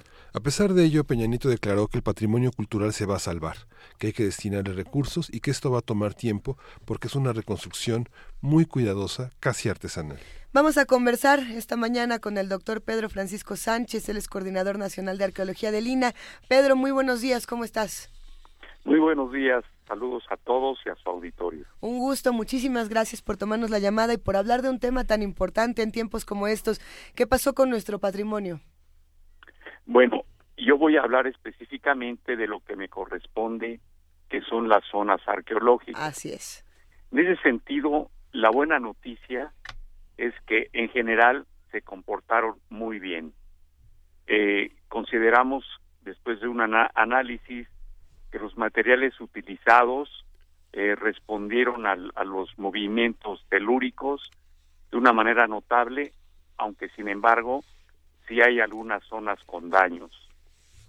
Eh, particularmente en los en las zonas más afectadas como son Oaxaca, Chiapas, ahora Morelos, Puebla, la Ciudad de México también sufrió, pero los daños son totalmente reversibles, ya los estamos atendiendo, se van a requerir en algunos casos quizá como Monte Albán, en Oaxaca, que sufrió daños severos, hacer algunos estudios estructurales, eh, nos estamos coordinando con ingenieros de, la UNAM para hacer estos estudios y revertir los, los daños que, hemos detectado. Eh, ¿Qué tipos de daños se han detectado? Principalmente son en algunos casos agrietamientos, en otros casos eh, desplome de fachadas, como es el caso de, de Teopanzolco en Morelos, eh, el daños también en muros, en el caso de Monte Albán y Atzompa, eh, en fin, no eh, son daños totalmente reversibles, aunque sí, como usted bien lo dijo en su nota, o tú lo dijiste en tu nota, hay que hacer un trabajo totalmente artesanal sí. y en, la arqueología de hecho así trabajamos no este este trabajo artesanal eh, es que sí es importante recalcar no es nada más échele cemento y póngale sus acuarelas. Hay muchas cosas y además conocemos casos que han sido por supuesto hilarantes en, redes sociales de personas que intentan restaurar sin un conocimiento adecuado y bueno pues el echeomo les queda bastante chueco. ¿Qué, qué, qué procesos se van a tener que llevar a cabo cuántas personas van a tener que colaborar quién tienen que entrar a, una, a una restauración como esta? Van a restaurar obviamente los responsables de la zona. Sí, por supuesto. Y nos vamos a apoyar con estudios ya especializados. Pero dijiste una cosa muy importante. Los materiales originales, los materiales de fábrica, son fundamentales para poder revertir e intervenir estos edificios. Efectivamente, durante un tiempo fue muy sencillo, como tú dices, meterle el cementazo al, a las zonas, pero ahora después de 30, 40 años estamos sufriendo las consecuencias porque ellos trabajaban fundamentalmente con tierra, arena y cal sobre todo. Y estos materiales son muy flexibles a los movimientos. Pues sí, esto es algo que se tiene que considerar para, para futuras restauraciones, todos los materiales, las personas que participan. ¿Qué otros retos se enfrentan y qué otras preguntas quedan pendientes cuando estamos hablando de esta parte tan importante de nuestro patrimonio cultural? Yo creo que un reto que tenemos como institución es el poder eh, establecer un atlas de riesgos mucho más preciso. Lo tenemos, pero estos movimientos, estos sismos nos han dado una lección muy, muy fuerte de que tenemos que estar mucho más eh, prevenidos, eh, de, detectar aquellos espacios, eh, zonas que están en áreas costeras, zonas que están en, en áreas de, de sísmicas o sujetas a otro tipo de fenómenos, deslizamientos de tierra, en fin, para estar atentos y poder prevenir los daños a los a los bienes arqueológicos, que como bueno, es más que sabido, son irrepetibles, son irreparables cuando se pierden, entonces tenemos que ser muy, muy responsables y estar muy atentos a este tipo de, situaciones que no nos avisan, pero que sí podemos de alguna manera eh, prevenir con, con una serie de medidas eh, para mitigar los daños. En algunos números de arqueología mexicana de los últimos 30 años se han publicado perspectivas sobre la cuestión sísmica desde los calendarios en distintas culturas, la, la, la, maya, la azteca, etcétera, pero también desde el punto de vista arquitectónico y desde el punto de vista de ubicación tanto de templos como de ciudades. En esta en este mapa que tienen hay algo que nos pueda permitir pensar en las poblaciones aledañas a las zonas arqueológicas cómo se comportan alrededor de los sismos y el desarrollo urbano frente a las a las zonas arqueológicas, cómo funcionó en este último sismo? ¿Tienen alguna, alguna idea de ese, de ese mapa? Bueno, e, ese mapa se está construyendo. Tenemos obviamente identificadas las zonas arqueológicas que están ya inscritas en, en zonas urbanas eh, actuales. Eh, obviamente, pues aquí el, el, tema es que el, mismo eh, fenómeno se presenta, pero las las, los monumentos arqueológicos responden afortunadamente de una manera mucho más eh, sólida a este tipo de, eventos. Tenemos el caso de Mitla, por ejemplo, en Oaxaca, que aunque sí se dieron daños en, en la población civil y también en la zona arqueológica, los daños en la zona arqueológica son menores, afortunadamente. Bueno, afortunada y, comprensiblemente porque si llevan siglos y siglos en este país, donde, o bueno, en esta tierra donde tiembla y donde se inunda y donde pasan todas estas cosas, pues claramente estaban hechos para durar. Sí, efectivamente, hemos detectado que cuando hay grandes huracanes, las zonas arqueológicas normalmente no se inundan, no quedan en, bajo el espejo de agua. ¿Por qué? Porque eh, la lógica era, vamos a construir en espacios altos y para evitar este tipo de, de, riesgos, ¿no? Esa es una lección que nos que nos dan, en este caso, los monumentos arqueológicos de cómo construían de una forma mucho más lógica, nunca encañadas, nunca en, pendientes eh, pronunciadas, sino en espacios mucho más estables. Y prueba de ello es que, bueno, de, de todos los daños que se ha causado al patrimonio arqueológico, y, al patrimonio cultural, particularmente al, al histórico. Las zonas arqueológicas podemos decir que salieron medianamente libradas.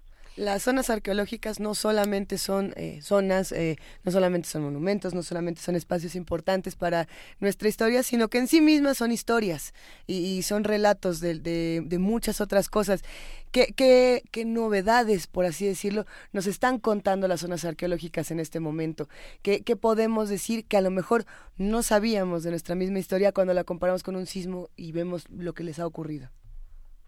El uso de los materiales eh, entendemos obviamente que incluso algunas zonas o algunos monumentos históricos que han sido intervenidos con otro tipo de materiales ajenos a su a los originales han sufrido más daños que cuando el, espacio sea el daño se ha revertido con materiales de fábrica que obviamente responden a este tipo de, de condiciones eh, de, de zonas de riesgo.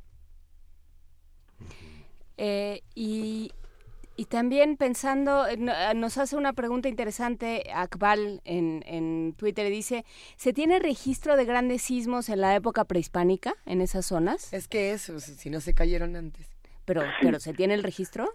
Sí, sí se tienen registros e incluso es singular que algunos nombres de, de, gobernantes, en fin, refieren a, por ejemplo, al señor Ocho Temblor, ¿no? Sí. Entonces era, era un, fenómeno que ellos conocían y que tenían controlado, pero que igualmente, seguramente como a nosotros, les ha de haber asustado eh, de una manera notable, ¿no? Pues eh, sin embargo, bueno, pues ellos no entendían bien a qué se debía, pero claro que lo respetaban y lo reconocían y seguramente también veneraban este tipo de manifestaciones de la de la naturaleza. ¿Qué peticiones tiene, tiene Lina, por ejemplo, tienen otros espacios para ser apoyados de distintas maneras, tanto por la sociedad como por las autoridades, en procesos de restauración, en procesos de diferentes maneras de, de, apoyarlos. Bueno, por lo pronto vamos a hacer todos los diagnósticos, y están en proceso para recurrir a los seguros que con los que afortunadamente se cuenta. Y por otra parte, bueno, solicitarle a, la, a los visitantes a estos espacios que comprendan eh, que en, ocasiones va a haber áreas que están confinadas por estar en un proceso de restauración, pero que igualmente ellos puede ser parte de su visita de ver cómo los especialistas, los arqueólogos y los estructuristas estamos interviniendo estos estos monumentos. Ah, nos van a dejar ver. Bueno, pues sí, no no se va a cerrar por completo, o sea, van a estar este confinados nada más, pero pues la gente va a poder ver de qué tipo de intervención se está haciendo con todos los los cuidados que esto debe implicar. Sí, porque ya nos están preguntando si están abiertas al público para que pues pueda, puedan justo acercarse a estos procesos.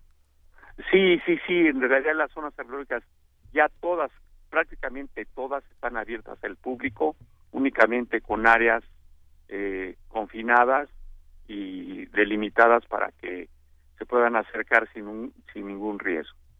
Eh, por, por aquí había llegado un, un, mensaje interesante que, en donde se estaba hablando, a ver, ahorita ahora lo encuentro, pero lo que nos estaban diciendo es que las edificaciones del pasado siempre serán mejores que las del presente.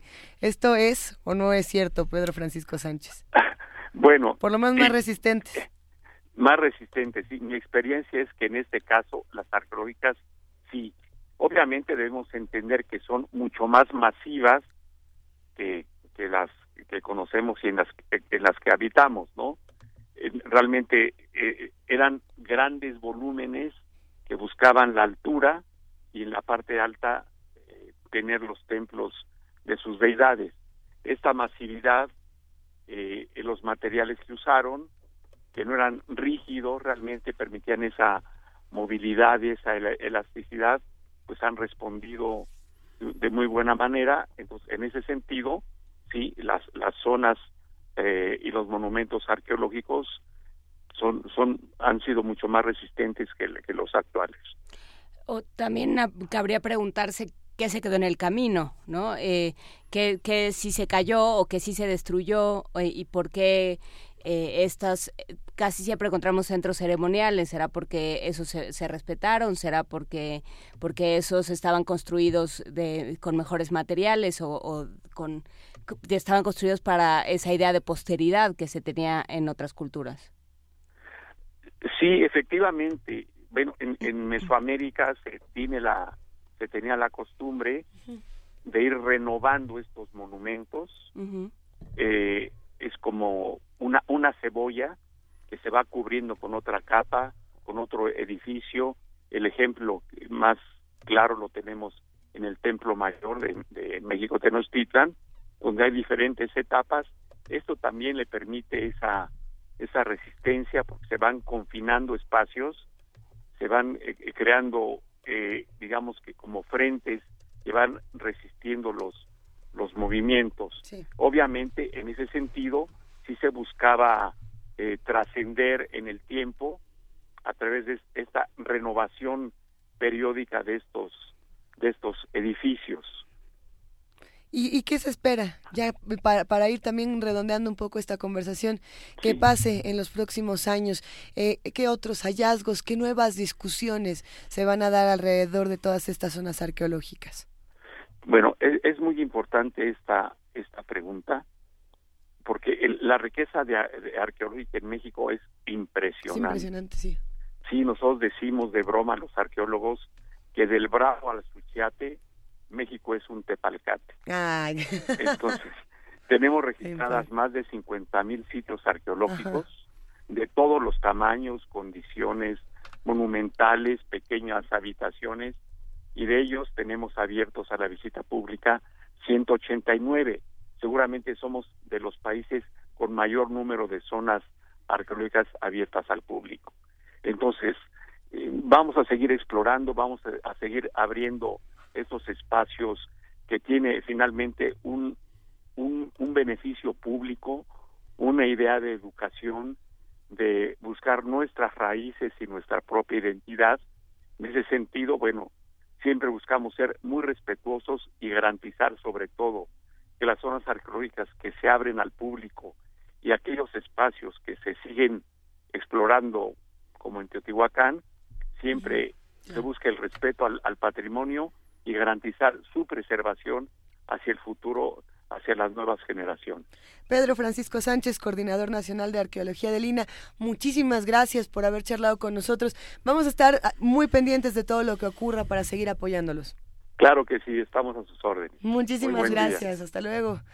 Música para los que nos escuchan y están siguiendo la curaduría de Gastón García Marinosi. ¿Cuál sigue? Que andamos de cumpleaños. Sí, pero la Negra de Gal Costa, que canta junto al recientemente fallecido Luis Melodía, que es uno de sus uno de los autores clásicos, es una versión preciosa de su disco acústico, según Gastón García Marinosi. El disco. Qué bueno que te deslindas. El disco, el disco. Ay, bueno, hay a quienes les ha gustado y hay a quienes no. A quienes es que es el disco de 1997 y justamente esta mañana hablamos que esta curaduría de Gal Costa es una es una perla en este recorrido que ha hecho a través de la música de María Betania, de Gilberto Gil, de, de Jobim, de Caetano Veloso, de Liz Regina, un, un, recorrido que podrá encontrar en las descargas de Radio UNAM, en la curaduría de Gastón García Marinos y en primer movimiento. Vamos a escucharle.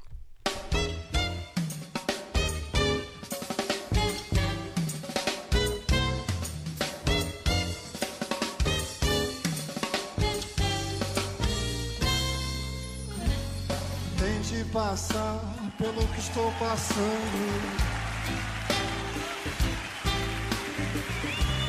Tente apagar este teu novo engano.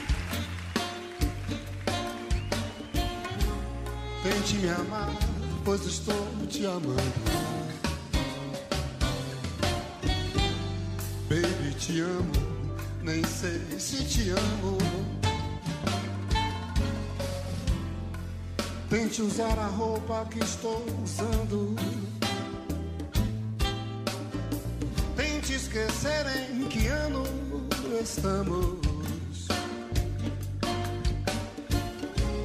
Arranja algum sangue, escreva num pano.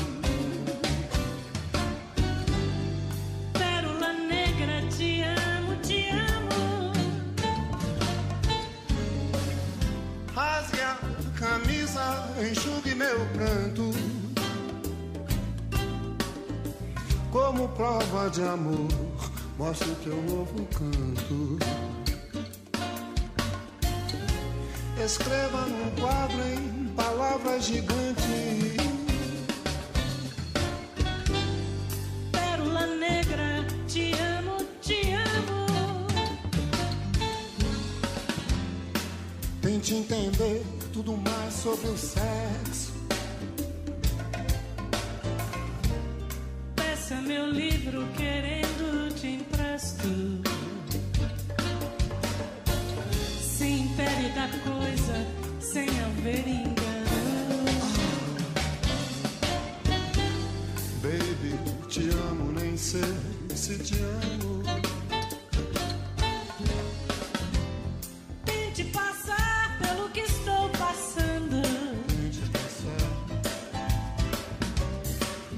Apagar este teu novo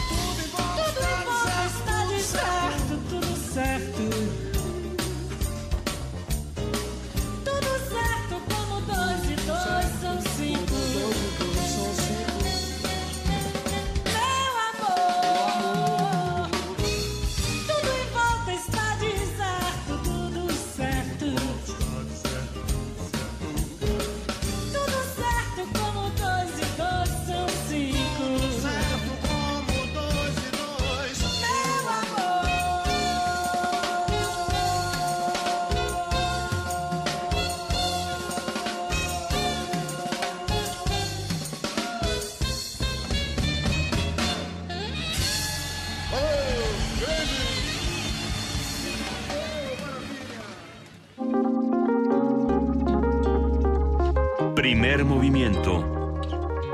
Hacemos comunidad.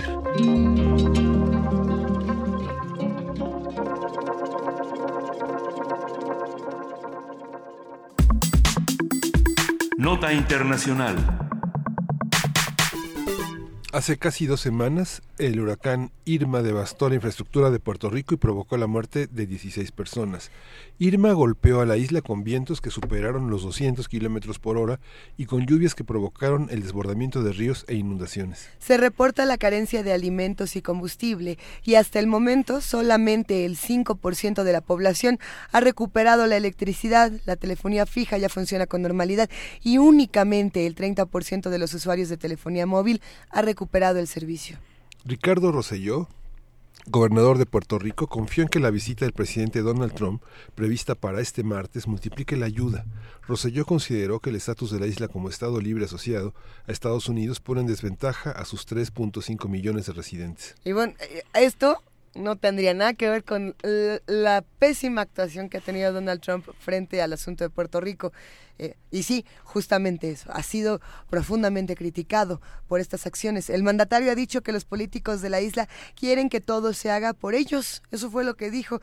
En su cuenta de Twitter recordó que a pesar de la catástrofe, Puerto Rico tiene una deuda, ve nomás, de 73 mil millones de dólares con Wall Street y los bancos que tendrá que asumir. Y pues como eso es mucho más importante que las vidas y, Sí. y- y que las familias y que las casas. Y que ese, ese niño que salió en los No, medios bueno. diciendo, ¿por qué no deja usted de tuitear y nos viene a ayudar? ¿no? Un que sonó como ocho el años. tome una pala y venga a hacer algo, no sé a qué presidente de la República Mexicana. Pero bueno, muchas cosas que han pasado. Pues vamos a tener a la doctora Angélica López Plaza para responder algunas de los esta- algunos de los temas de estatus de la isla frente a Estados Unidos y la exacerbación de esta situación frente al desastre que ha ocurrido hace algunos días. Doctora Angélica López, mucho gusto. Muy- Buenas gra- muy buenos muchas gracias días. por esta conversación. Muy, muy, muy buenos días a toda la radio audiencia de Primer Movimiento. Buenos días. Quizá antes de, de empezar a hablar de lo que ha ocurrido en los últimos días, Angélica, sería importante eh, recordar un poco cómo es esta relación entre los Estados Unidos y Puerto Rico y por qué es tan significativa y tan importante para la- las consecuencias que tendrá un evento como este. Sí, perfecto. Pues como sabemos todos, Puerto Rico actualmente es una colonia ¿no? de Estados Unidos. Eh, el estatus político de Puerto Rico es Estado libre asociado, ¿no? Eh, la incongruencia más grande. Eh, y estas relaciones que hemos mantenido históricamente, ¿no? En términos políticos con Estados Unidos, pues se ven eh, de esta forma unilateral, ¿no? Eh, somos colonia y por lo tanto, pues estamos sujetos a todas las leyes y a todas las reglamentaciones que Estados Unidos quiera eh, implementar en Puerto Rico, ¿no? Entonces este estatus y este no este estatus político que enfrentamos este de 1898 con la invasión de Estados Unidos a, Puerto Rico eh, lo hemos reflejado ahora eh, muy puntualmente en la situación eh, del huracán María, ¿no? El desastre eh, natural que ha provocado eh, María en toda la sociedad de Puerto Rico, ¿no? La escasez de alimentos, la escasez de agua potable, la deficiencia de todas las torres de la Autoridad de Energía Eléctrica, ¿no? La, la escasez, la todas esas necesidades que la población está pasando, ¿no? Y cómo los políticos, distintos políticos, ¿no? De distintos sectores eh, ideológicos han eh, reaccionado a las políticas de Donald Trump. Claro, es, eh, es una situación complicada en la que es y no es parte de Estados Unidos y sin embargo hay una hay un vínculo fuertísimo, doctora. Claro, claro, así es. O sea, es innegable que eh, pese a que somos colonia, hay, hay un vínculo, ¿no? O sea, una gran parte, aproximadamente dos millones de eh, puertorriqueños viven en Estados Unidos. este, tenemos un vínculo estrecho en términos culturales, eh, ¿no? Hay, hay un vínculo, pero eh, sí que es muy cierto que en términos políticos la relación ha sido muy rígida, ¿no? Entonces, en este momento es donde Puerto Rico tiene que situarse y tiene que demandar lo que es justo, ¿no? Porque eh, se nos ha tratado casi como una infantilización del sujeto colonial, ¿no? Entonces, eh, en lugar de eh, establecer un diálogo responsable, ¿no? De tú a tú, de cómo ayudar, cómo eh, solucionar todos estos problemas, pues se ha ido a una vertiente de, pues, insultos, de, bueno, ya los famosos tweets de Donald Trump. Entonces, sí es importante eh, eh, retomar ¿no? Y, y, darle pues eso la importancia de esta visita de Donald Trump que va a ser hoy a Puerto Rico no eh, va a estar solamente cinco horas en Puerto Rico lo cual es muy poco no para toda la magnitud y prácticamente va a estar en la base militar Muñiz en, en, la zona de Carolina, o sea que no, no va a ser realmente un recorrido puntual por las zonas eh, más este, afectadas, pero creo que la visita podríamos tomarla como este un momento importante para la visibilidad de Puerto Rico, ¿no? La visibilidad de Puerto Rico tanto en el mapa geopolítico como en el mapa geográfico a nivel internacional y nacional. Eh, por, por muchos años hemos sido invisibles para Estados Unidos, ¿no? Hemos sido como el patio trasero. Entonces es importante, ¿no? Eh, retomar esta visita en ese en ese sentido político, ¿no? Y demandar lo que lo que sería justo, ¿no? E incluso tratar de establecer alguna algún proyecto de inyección económica, ¿no? Pensando sobre todo que tenemos una deuda como tú como bien decían multimillonaria. Entonces es importante tratar de establecer cuáles van a ser las medidas y que, y que sean medidas eficaces. Eh, esto también se enmarca en una discusión sobre la, la, necesidad que tiene Puerto Rico, la exigencia que tiene Puerto Rico o ciertos sectores dentro de Puerto Rico de eh, ser reconocidos como un estado más. Eh, no es, digamos, es algo de lo que hemos hablado en, en hace, desde hace varios meses y, esto se exacerba, digamos, esta, esta parte, esta discusión también se hace presente en este momento de crisis. Hay, hay fuertes discusiones entre, por ejemplo, la gobernadora de San Juan y el propio presidente Trump. Hay una, ya hay una toma de postura de Puerto Rico. ¿A dónde puede llevar esto? Bueno, en términos de el, del referéndum, bueno, se hizo un referéndum en junio de 2017, ¿no? Y eh, como sabrán, la, la respuesta, digamos, oficial, entre comillas, porque no toda la población participó, eh, pero el resultado final del referéndum fue que sí querían, eh, Puerto Rico quería ser Estado.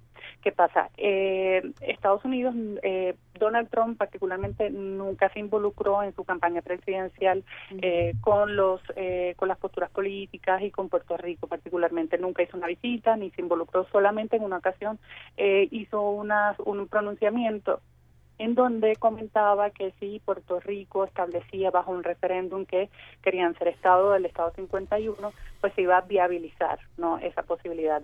Eh, eso realmente no creo que suceda, eh, porque Donald Trump no creo no no tiene interés, o sea, Estados Unidos eh, en términos generales no tiene interés de que Puerto Rico, por las implicaciones políticas, económicas, etcétera, que esto conllevaría, no tienen interés de que Puerto Rico sea un estado más.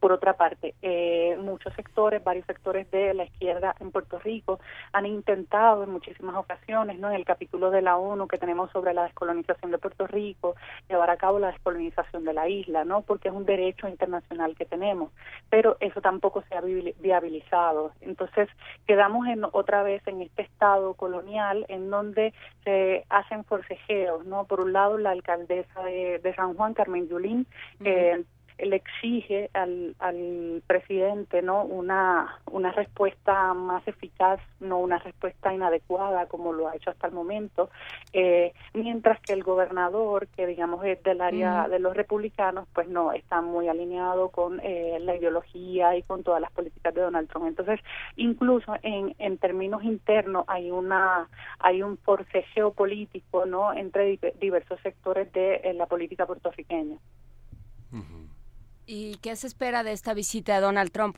Como, o sea, ya decía que no, que no es, no hay mucha posibilidad para albergar muchas esperanzas, puesto que va a estar cinco horas y no en los, en las zonas más, más eh, gravemente dañadas. Bueno, eh, las implicaciones yo creo que van bien más eh, en términos internacionales, ¿no? Porque a, raíz de la visita de Donald Trump, pues los ojos del mundo están puestos en Puerto Rico. Y yo creo que en ese sentido deberíamos aprovechar esa visita para a nivel internacional dejarnos ver, ¿no? Y utilizo mucho el término de Eduardo Lalo, este escritor puertorriqueño, la visibilidad, ¿no? Eh, eh, en contraparte con la invisibilidad, ¿no? Es el momento de dejarnos ver. Entonces, en ese sentido, yo creo que ahí tendríamos ganancias. Implicaciones a largo plazo, no lo sé, porque son cinco horas y casi es como una cuestión mediática, o sea, en cinco horas un, presidente no puede hacer mucho, ¿no? Y no puede dialogar lo que quisiera quizás el gobernador eh, para proyectos a mediano y largo plazo. Pero sí que en términos internacionales es importante, ¿no? O sea, tenemos como la voz en este momento. Así que esas cinco horas sí creo que debemos aprovecharlas. México tiene un tratado de libre comercio con Estados Unidos que se está revisando, pero en el caso de Puerto Rico ah, no puede acogerse, por ejemplo, a elementos que pueden salvar momentáneamente la economía de un país, como la devaluación, el control de importaciones, eh, eh, acogerse a la quiebra en el caso de la negociación de la deuda. ¿Qué, qué pasa? ¿Hay, hay, hay manera de que no solo se integre como un Estado 51, sino que piense en, en deslindarse de Estados Unidos desde 2010 hay cerca de 50.000 mil eh, bajas en la población que emigra hacia Estados Unidos que pueden colocarse en cualquier estado de la Unión Americana sin ningún problema. La literatura, la ciencia, el pensamiento de Puerto Rico se ha visto disminuido si uno lo compara con la década de los 70, de los 80. Claro, claro. O sea, yo creo que estamos en un momento decisivo, ¿no? Las crisis siempre sacan lo mejor del ser humano en términos críticos, en términos creativos. Entonces, yo creo que el paso del huracán María por Puerto Rico y toda la devastación que ha causado, las muertes, la necesidad, la escasez, eh, nos va a facilitar, ¿no? Irónicamente, esa, esa reflexión crítica, ¿no? Que en términos políticos la población debe hacer. ¿Por qué? Porque es el momento decisivo. Como bien dice, eh, se, se un dato aproximado es que 100.000 eh, boricuas lleguen a la Florida. Entonces, si, si lo vemos a mediano y corto plazo, Puerto Rico va, va, a sufrir una crisis mayor si no eh, se trata de retener la gente en la isla, si no se reactiva la economía.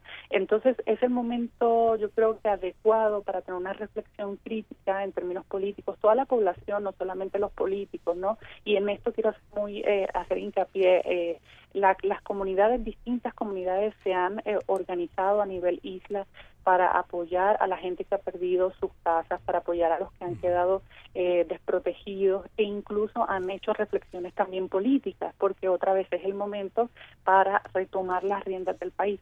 No creo que lleguemos a ser Estado 51 por un corto, o sea, en un futuro próximo.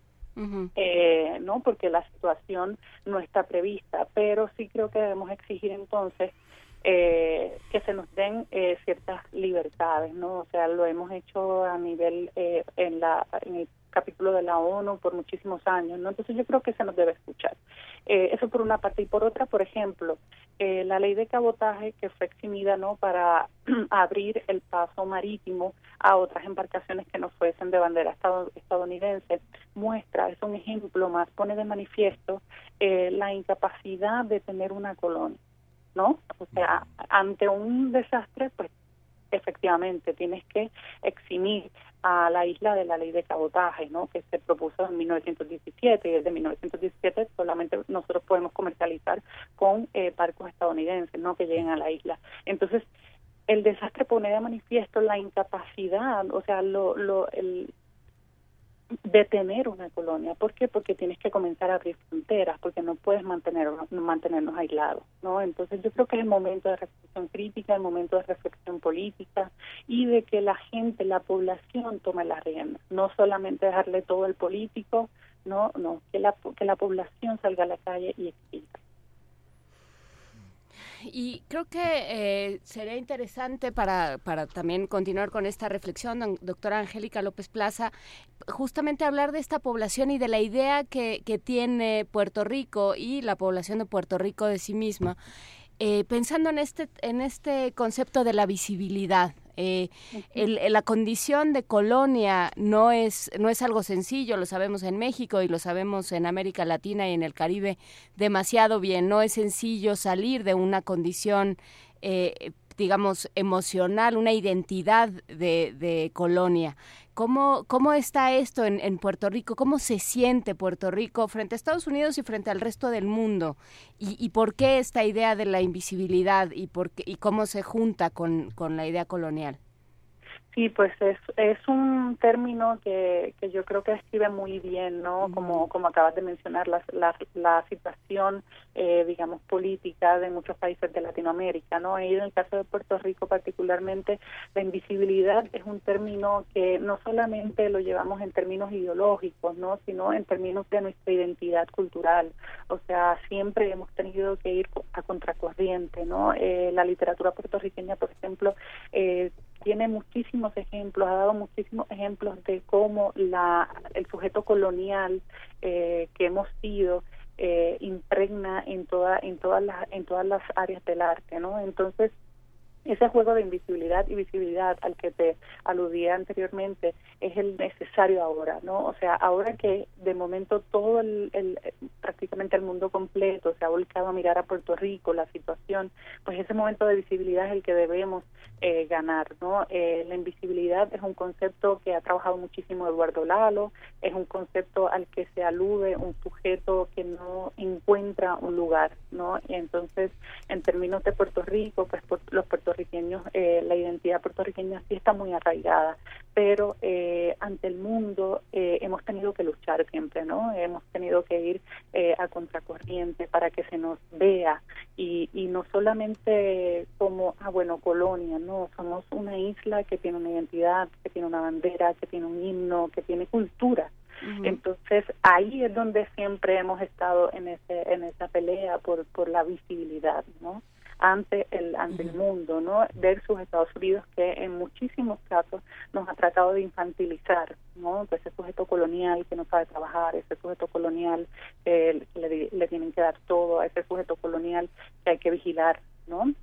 incluso ahora Estados Unidos entre las ayudas que ha enviado ha enviado muchísimas eh, policías militares entonces también hay toda una polémica de la, militancia eh, que, que, ahora mismo hay en Puerto Rico no entonces o sea, es ese, ese, ese juego de poder eh, y, y no solo ser un, un país eh, colonial, como te digo, o sea, cuando salimos de Puerto Rico a diferentes países y llevamos nuestro pasaporte, ahí comienza nuestra disyuntiva, ¿no? Porque nos dicen, ah, bueno, usted es puertorriqueño, pero su pasaporte dice US citizen.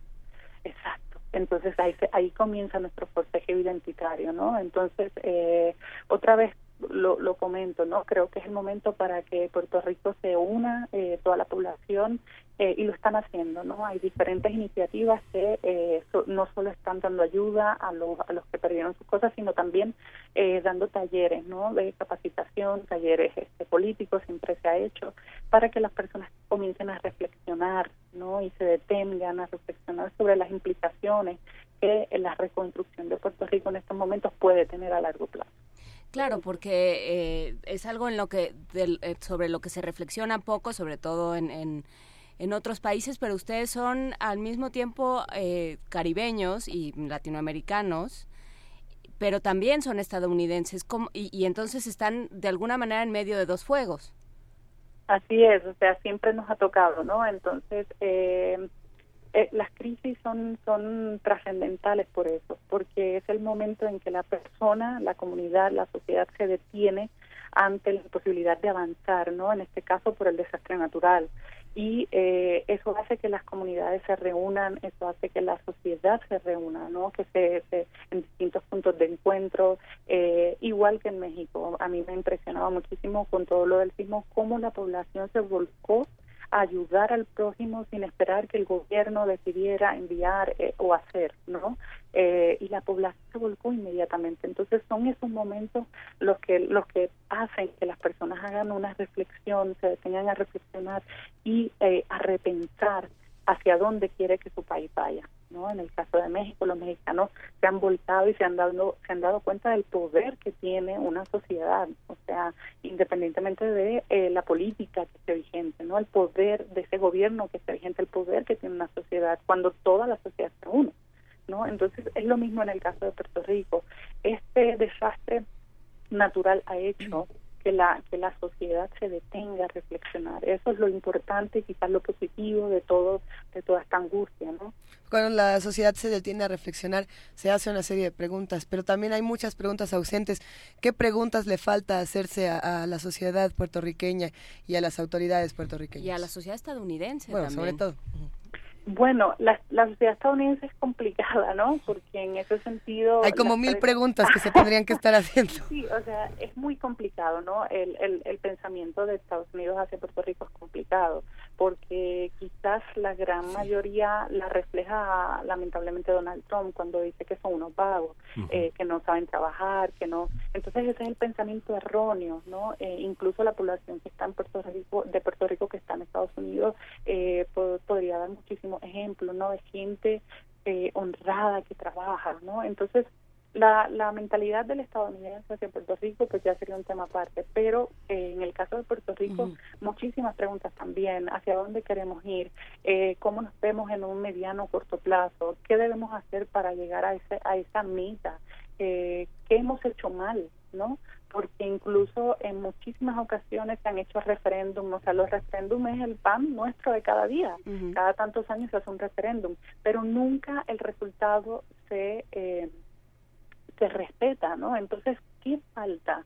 ¿no? en términos de la sociedad y la política para que realmente Puerto Rico sea respetado ¿no? en términos internacionales. Entonces son muchísimas las preguntas y yo creo que muchas tienen que salir de la sociedad, ¿no? O sea, no necesariamente el gobierno es el vehículo, ¿no? Pero la sociedad es la que tiene que dictaminar y trabajar y encaminarse y el gobierno pues será el vehículo para llegar a eso. Pero, pero sí, o sea, es el momento de, preguntas, de reflexiones y de miradas a corto y largo plazo, ¿no? Desde cosas tan sencillas como el tendido eléctrico, eso ha sido un caos. O sea, la isla a las nueve de la noche ya hay toque de queda porque está completamente oscura. Que bueno, eso es otro tema que se puede discutir si es viable o no y cómo la población lo ha tomado, ¿no? El toque de queda, que es de nueve de la noche a cinco de la mañana. Pero, Pero ese toque de queda es a, raíz del, de estos desastres naturales o es o, es de siempre, pues. No, no, no, es a raíz del desastre natural, a raíz del paso del huracán eh, María y eh, la consecuencia de que todo el sistema de energía eléctrica se colapsó, pues entonces el gobierno decidió eh, delimitar ¿no? este toque de queda. La población, alguna población, sector dice, bueno, es muy eh, responsable porque ya a partir de las nueve de la noche está, todo oscuro, entonces por, por eh, eh, precaución pues está bien, pero otro sector pues piensa que no, que también es como un medio para mantener a la gente en su casa aislada, ¿no? Entonces hay toda una polémica en torno al toque de queda. Pero eh, al ejemplo que iba es, por ejemplo, eh, todo el, el, el alumbrado trabaja con eh, diésel, entonces repensar hay en la Universidad de Puerto Rico, en el recinto de Mayagüez, un eh, grupo de jóvenes que propuso hace muchísimo tiempo postes eh, de alumbrado para las carreteras con energía solar, que utilizasen energía solar. Entonces, retomar ese tipo de proyectos yo creo que también es importante. O sea, cuando hablo de repensar el camino hacia dónde va Puerto Rico es desde lo puntual hasta lo ideológico. Lo puntual sería eso, por ejemplo, ahora que se tiene que reconstruir toda la energía eléctrica, pues utilizar otras vías, ¿no? Que, que están están ahí, que incluso son proyectos ya avalados que de, de, jóvenes, ¿no? Que han investigado y entonces utilizar esos recursos. Es que Puerto Rico está en un momento, eh, si me lo permites, Angélica, de cambiar las cosas para todos, de, de, darnos una lección de cómo se puede actuar en un momento tan difícil y cómo se puede reconfigurar de, de, de mil y un maneras, desde políticas públicas, desde, desde urbanización. Hay tanto que se puede hacer. E, en realidad, a partir de este momento tan difícil, puede salir algo encomiable. Exactamente. Entonces, eh, a eso me refiero, ¿no? El repensar lo puntual, el repensar lo cotidiano, el repensar eh, eh, dónde vas a construir tu casa, si es una zona de alto riesgo, no puedes, no le puedes dar permiso para que construya ahí, no lo, no lo puedes hacer, ¿no? Eh, desde esas cosas puntuales cotidianas hasta la, los aspectos más filosóficos del pensar, ¿no? Incluso eh, la mirada de Puerto Rico hacia Latinoamérica y hacia el Caribe, ¿no? O sea, reflexionar sobre esa mirada y no necesariamente mirar siempre hacia el norte, ¿no? O sea, también estamos en un entorno, como dices, latinoamericano, repensar cómo otros países pueden ayudarnos, pueden aportar, eso también es importante. Con esto. ¿Y cómo, ¿Y cómo, podemos ayudar los países latinoamericanos? ¿Cómo, ¿Cómo podemos sentirlos parte de nosotros? Creo que esa ha sido parte de, de, de la discusión con Puerto Rico, ¿no? Esto de lo que hablábamos antes. Eh, ustedes no terminan de ser nuestros porque su pasaporte dice US Citizen. Claro, mira, hay, hay distintos foros, ¿no? O sea, una, por ejemplo, eh, en, en, un grupo de investigación al, al cual pertenezco, estábamos de hecho eh, organizando unas jornadas entre México y Puerto Rico que íbamos a celebrar en la Universidad de Puerto Rico, recinto de Río Piedra, el 11, 12 y 13 de octubre, con la idea principalmente de eh, vincular ¿no? vincular, de establecer redes, de establecer puentes, de establecer diálogos. Desde la academia se puede hacer muchísimo, ¿no? Los académicos tenemos esa responsabilidad, ¿no? De dialogar sobre distintos puntos políticos, literarios, científicos, ¿no? Entonces, eh, esos puntos de encuentro yo creo que son importantes porque crean redes, crean puentes que a largo plazo pueden ser útiles tanto para un país como para el otro, ¿no? Entonces, eh, seguir, seguir fomentando el diálogo académico, seguir fomentando espacios como este, ¿no? Sí. Seguir fomentando la discusión, eh, porque siempre aprendemos de ella. Ha sido un gusto escucharte, Angélica López Plaza. Si te parece bien, hablemos pronto porque se van a quedar muchas preguntas nuevas y muchas reflexiones que tendremos que hacer juntas. Claro que sí, claro que sí. Un placer. Gracias. Y, bueno, buen día. Un gran abrazo. Hasta luego. Hasta luego. Bye. Quédense con nosotros porque todavía tenemos mucho que platicar aquí en Primer Movimiento. Tenemos toda una hora completa de más discusiones, de mesas, de números, de poemas.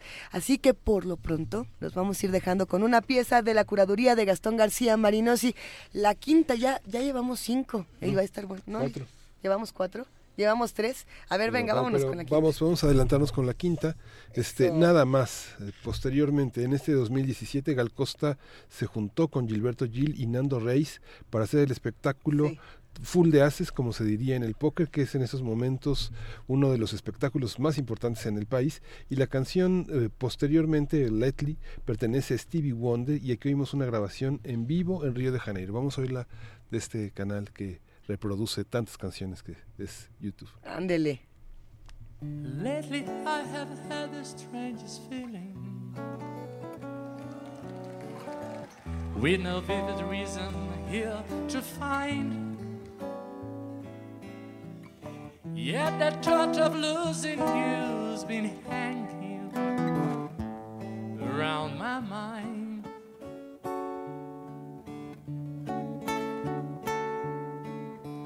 far more frequently your perfume. We just say no special place to go. But when I ask you, you'll be coming back soon. You don't know, never know. Well, I'm a man of many wishes. Hope my premonition misses, but what I really feel, my eyes won't let me hide, cause they always start to cry.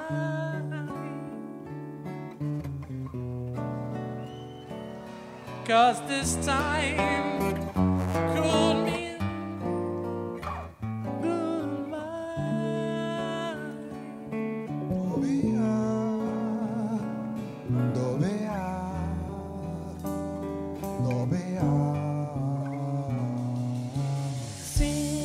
quando alguém te interessa,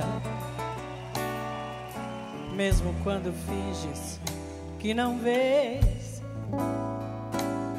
Se desapareces numa festa, eu já sei.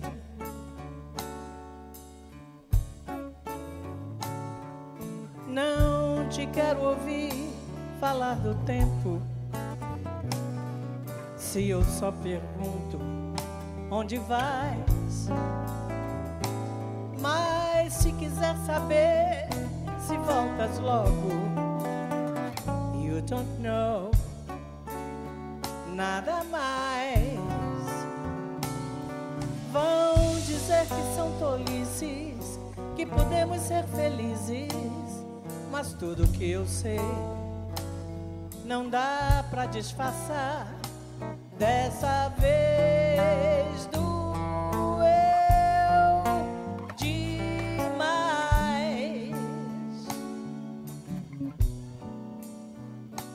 Amanhã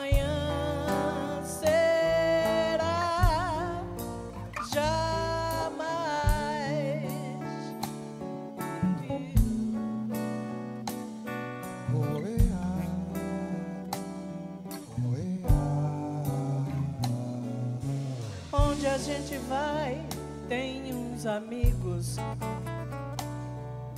que você precisa visitar.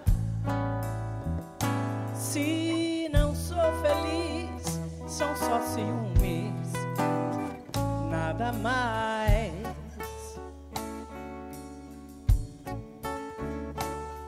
Mais de uma vez flagrei seus lábios na intenção do nome de outro alguém.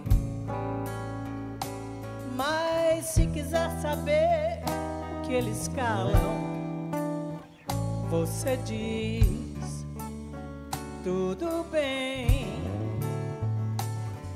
Vão dizer que são tolices, que podemos ser felizes, mas tudo que eu sei não dá pra disfarçar.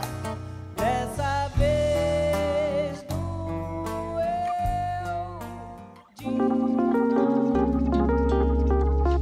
Primer movimiento. Hacemos comunidad.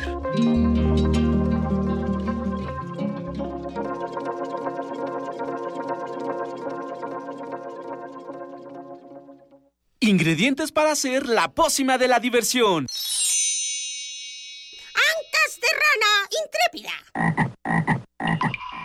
Ratones de laboratorio. Plumas de pollo creativo. Mm, medio litro de carcajadas. Y listo. Revolvemos todo y decimos... Hocus Pocus, la revista de los peques y no tan peques. Todos los sábados de las 10 a las 11 de la mañana por el 96.1 de FM. Diviértete aquí en Radio UNAM.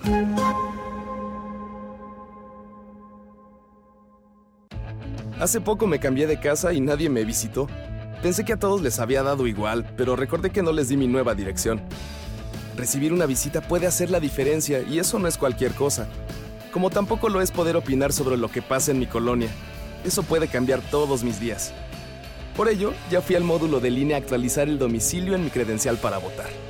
Porque mi país me importa, quiero participar en las decisiones que me afectan a mí y a mi comunidad. Instituto Nacional Electoral, INE.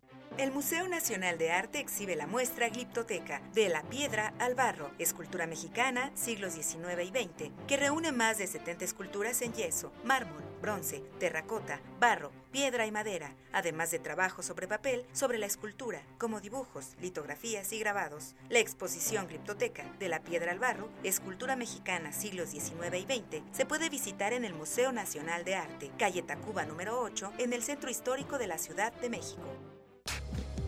Cine, teatro, danza, museos, La oferta cultural de la Ciudad de México es una de las mayores a nivel mundial. ¿Te gustaría planear un fin de semana inolvidable? Escaparate 961. La UNAM y la Ciudad de México en un solo lugar. Sintonízanos todos los viernes a las 3 y cuarto de la tarde. Y aprovecha todo lo que esta gran ciudad tiene para ofrecerte. Escaparate 961. Por el 96.1 de FM. Radio UNAM, experiencia sonora.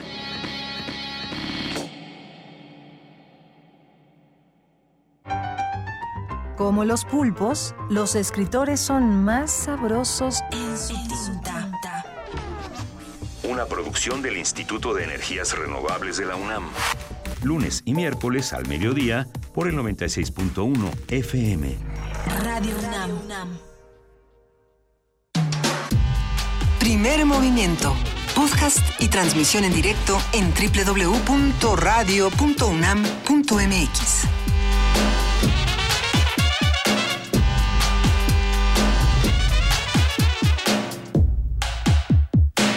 Son las 9 de la mañana con 4 minutos y ahora sí hemos entrado con 4 minutos en punto a las 7, a las 8 y a las 9 de este 3 de octubre aquí en TV UNAM, en Radio UNAM.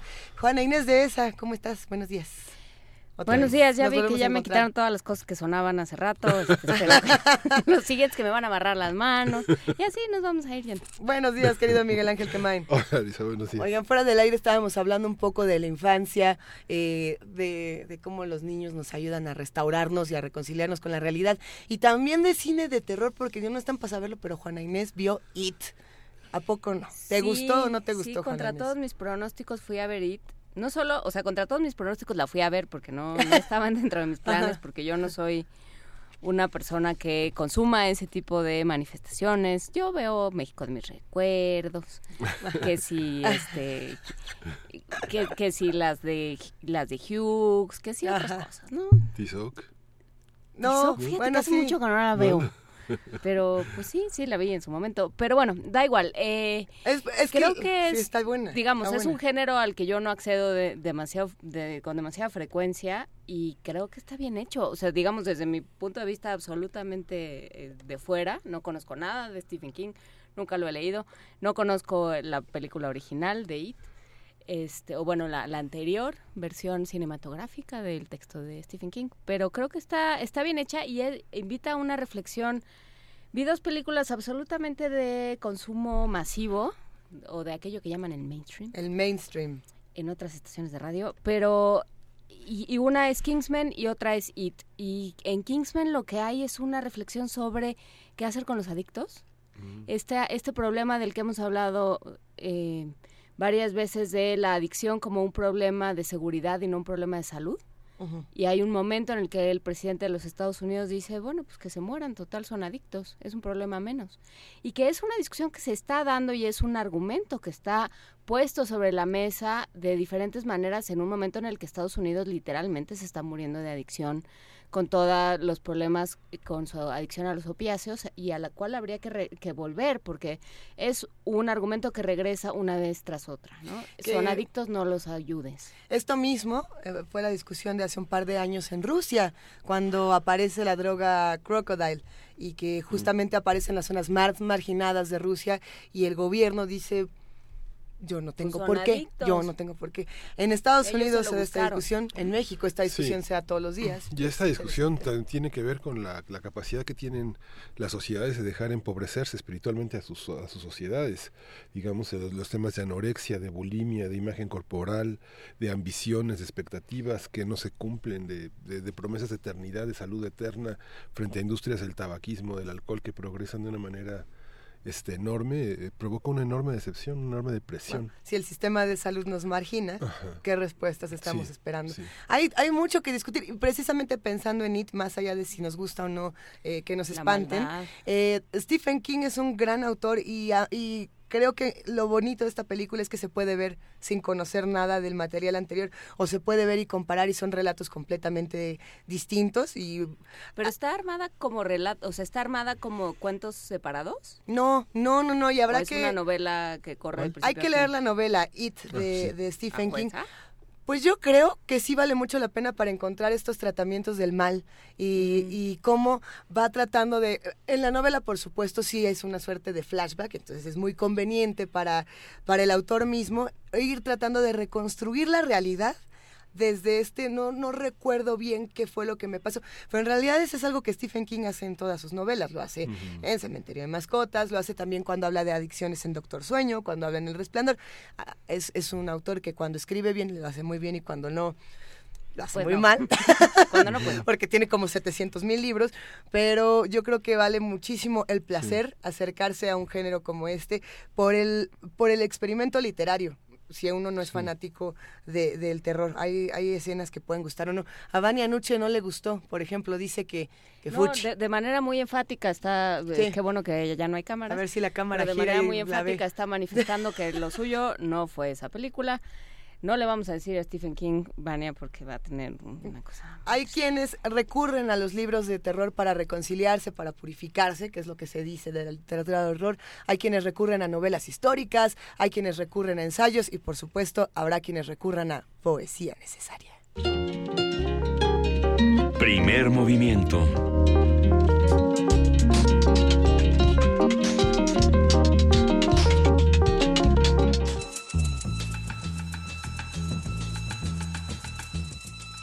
Es hora de poesía necesaria.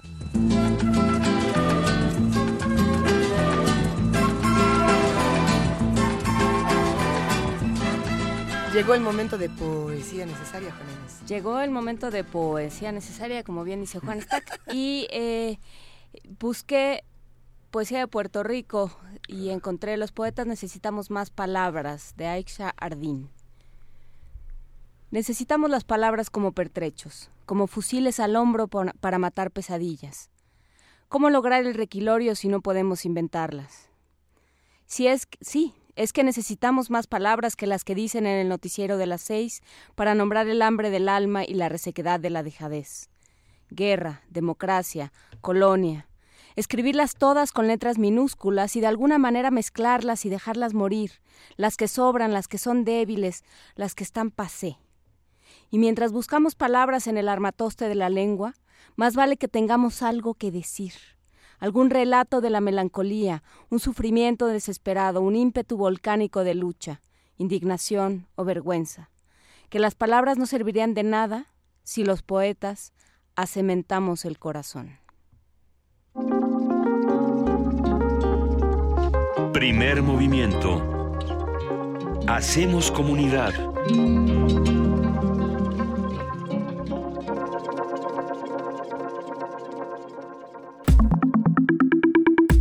La mesa del día. Actualmente el Fondo de Desastres Naturales cuenta con 9 mil millones de pesos. El gobierno federal propuso asignar en el 2018 más de 6 mil millones para sumar 15 mil millones de pesos.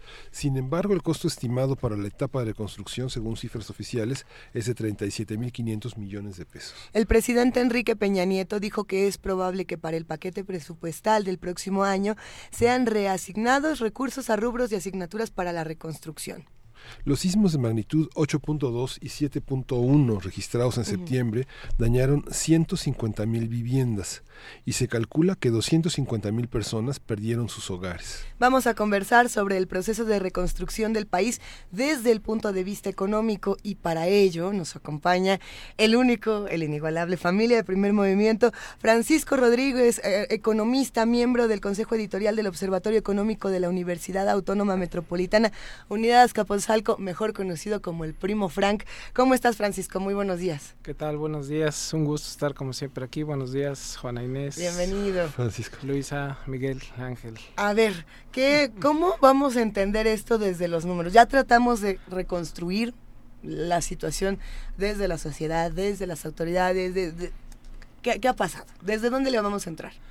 Bueno, podemos empezar con los números oficiales. Como bien decía Miguel Ángel, se ha estimado, o bueno, el número oficial que dio el presidente en un evento la semana pasada Ujú. es que el costo de la reconstrucción va a ascender a 37.500 millones de pesos.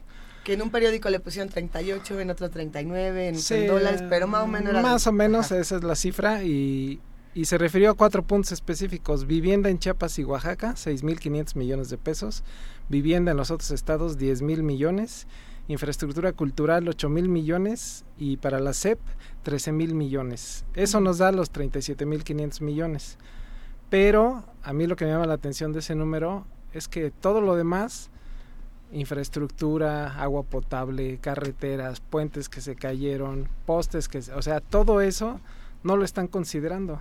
Entonces pareciera que todo lo, todas las demás necesidades que hay de reconstrucción van a salir ya del presupuesto que tienen las dependencias, por lo que eso nos llevaría a decir, bueno, van a tener que dejar de gastar en otras cosas y gastar en eso. Por ejemplo, el presupuesto de la SCT, si se cayó un puente en Oaxaca, pues tienen que arreglar ese puente. Entonces, lo que pensaban hacer de otra carretera o algún camino rural, etcétera, no lo van a poder hacer.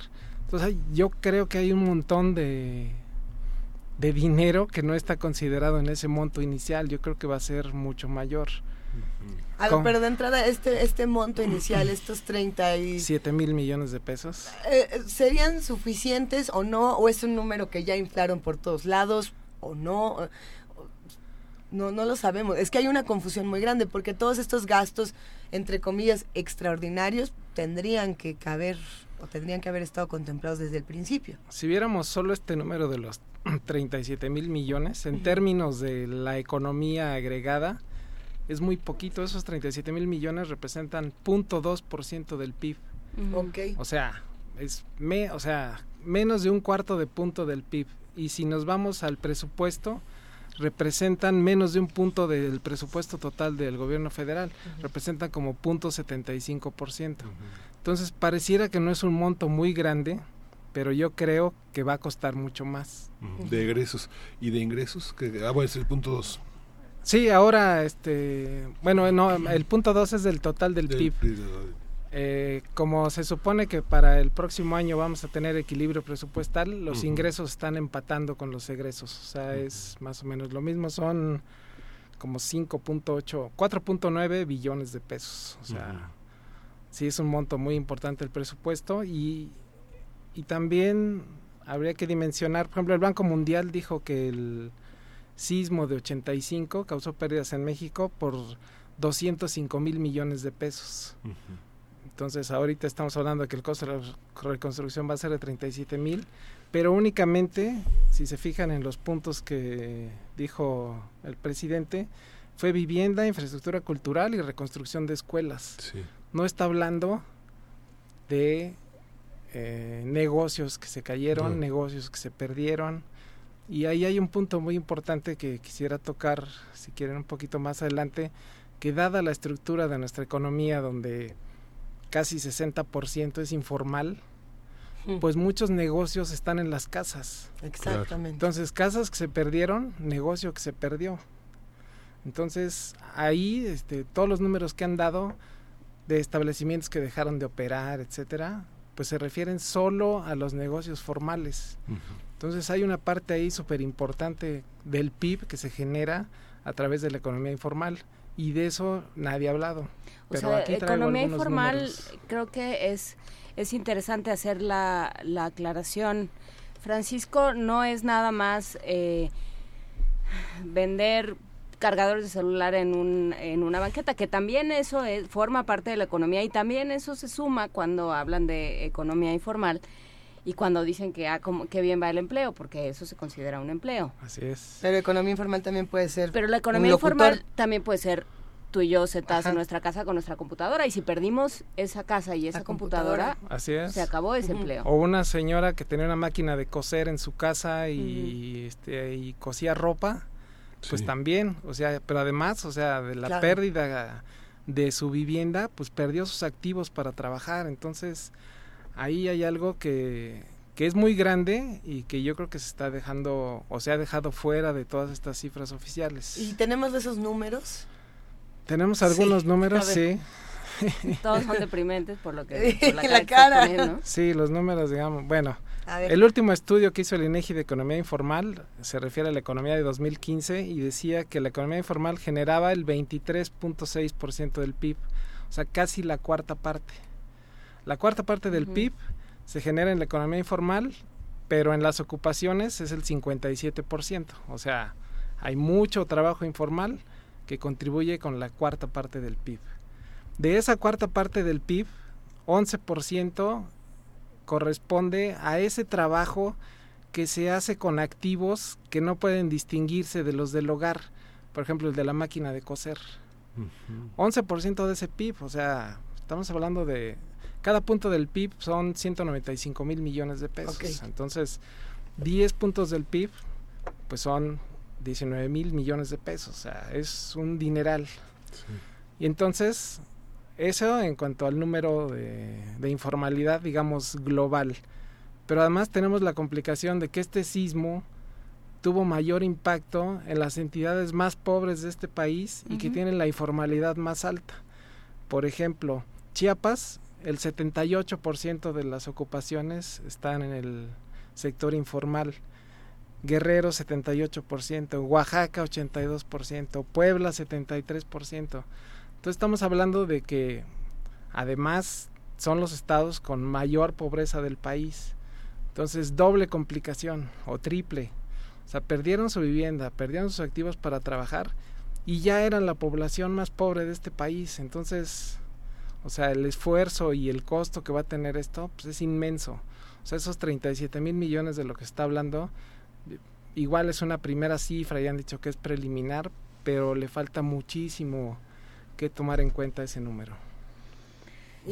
A ver, ¿qué, ¿qué, más falta? Porque también nos, nos apunta Paco Ángeles de aquí de producción que eh, especificó el presidente Peña Nieto que esos montos no contemplaban todavía la Ciudad de México. Sí. primero, ¿por qué no lo contemplan? ¿no? El, eterno pleito este, de la Ciudad de México, este, de, tú no me tomas en cuenta, pero yo tampoco te quiero tomar en cuenta. Entonces, ¿qué, es lo que sucede? Creo que no lo está contemplando porque la Ciudad de México cuenta con su propio fondo para desastres que, eh, que parece tener los recursos suficientes para enfrentar los costos de la reconstrucción. Tiene dos fondos por ahí y además en la Ciudad de México se concentra el mayor número de viviendas que sí cuentan con seguro porque tenían un crédito hipotecario. O sea, ese número es bien bajo en México. Creo que la Asociación Mexicana de Instituciones de Seguros decía que 8% nada más de las viviendas en la Ciudad de México contaban con un seguro para este tipo de eventos. Y es la ciudad que cuenta con el mayor con la mayor proporción de asegurados, entonces digamos que los seguros también por eso se ha dicho que el impacto no va a ser tan grande para las aseguradoras, pues sí, porque poca gente está asegurada. Entonces, Sí. El Infonavit cuenta con un propio seguro también, digamos, de resarcir íntegramente la, la, vivienda, porque el resarcimiento de viviendas que no están aseguradas se calculó en 150 millones, 150 mil pesos, ¿no? Que es un enganche de, no sé, de algo. Así es, que en la Ciudad de México no te alcanza prácticamente para nada, ¿no? Sí, o sea, el monto sí definitivamente es muy bajo y pero además la mayoría de los seguros lo que hacen es que le pagan la deuda al banco. O sea, por ejemplo, una casa hipotecada está asegurada en caso de que el titular del crédito, por ejemplo, fallezca o la casa se caiga y demás, el seguro le paga lo que quede por pagar del crédito al banco. Pero el dueño de la casa, pues gracias, ahí está tu casa en ruinas y no pasó nada más. Entonces, también todo eso yo creo que todavía no está suficientemente bien cuantificado. A ver, eh, primo Frank, ¿qué más datos tenemos por aquí que nos puedan servir para ir armando este panorama? Porque ya nos están empezando a llegar mensajes en, redes eh, que por supuesto hablan de la corrupción, que hablan de cómo el gobierno se va a quedar, ah, ahora sí que uno para ti, dos para mí, y, así empieza este asunto. Esto nos lo dijo Mark Haven. pero bueno. Bueno, el INEGI publicó el pasado 29 una encuesta sobre las afectaciones de los sismos. Mm. Hizo una encuesta telefónica, tres días concentrada en localidades urbanas y sacó algunos datos interesantes, pero pensemos que se que están orientadas al tema formal, o sea, negocios formales. Y por ejemplo, pues dice que de la las ocho entidades más afectadas, Chiapas, Ciudad de México, Guerrero, México, Morelos, Oaxaca, Puebla y Tlaxcala, esas entidades concentran el 35% del PIB de este país. Y del total de establecimientos, que son más de 2 millones de establecimientos comerciales en esas localidades, 16% sufrió alguna afectación. Casi la mitad, 16%. 43% cerraron un día, 23% cerraron dos días, 10% tres días, pero 22% cerró más de tres días. Entonces eso también habrá que tenerlo en cuenta a la hora de medir la afectación. Porque las afectaciones en un evento catastrófico como este, digamos que se dividen en dos partes. Lo que se deja de producir, lo que deja la gente de ganar, pero también lo que pierde en riqueza, lo que pierde en activos. Entonces, sus activos pues, es con lo que iba a producir los próximos años, ¿no? Entonces, si se perdió eso, pues eso se va a dejar de producir. Entonces, ahí hay dos costos. Lo que voy a dejar de producir, más, pues, mi activo que perdí, la riqueza que perdí. Entonces, como que todos estos costos de los que se ha hablado es cuánto va a costar reconstruir, pero no están tomando en cuenta pues todo lo que se va a dejar de producir. Muchos dicen, pero es que en la época, en la etapa de reconstrucción, pues se reactivan otras actividades, ¿no?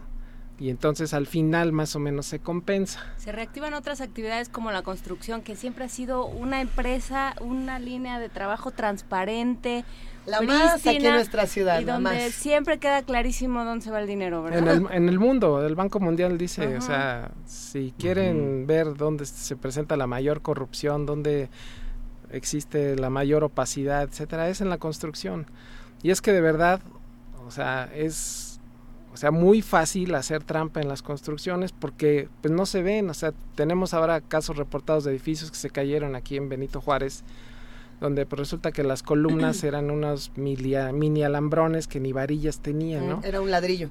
Pero eso pues no se ve, o sea, pues tú ves el edificio y dices, ah, pues es nuevo, yo creo que está bien hecho, si lo autorizó la delegación, pero pues ya vimos que... Hemos hablado eh, a lo largo de estas semanas de, por ejemplo, lo que son los vicios ocultos y qué significa lo, que uno tendría que atender, pero hay cosas que no vamos a poder ver, ah, que no, que no hay manera de que uno pueda detectar, o bueno, habrá que preguntarle también a los de las constructoras qué tipo de explicaciones nuevas se nos van a dar ahora que tengamos nuevos edificios, entre comillas. Pero, pero bueno, entonces tenemos esta información. Pero sí, yo creo que, digo, cuando me invitaron acá para venir a platicar, sí pensé en esa parte de la informalidad, que es la que no se está tomando en cuenta. Entonces, pues cuánta gente va a necesitar mucho tiempo, uno, pues, para reconstruir su vivienda, pero después para recuperar los activos con los que producía y después pues para empezar otra vez a volver a producir.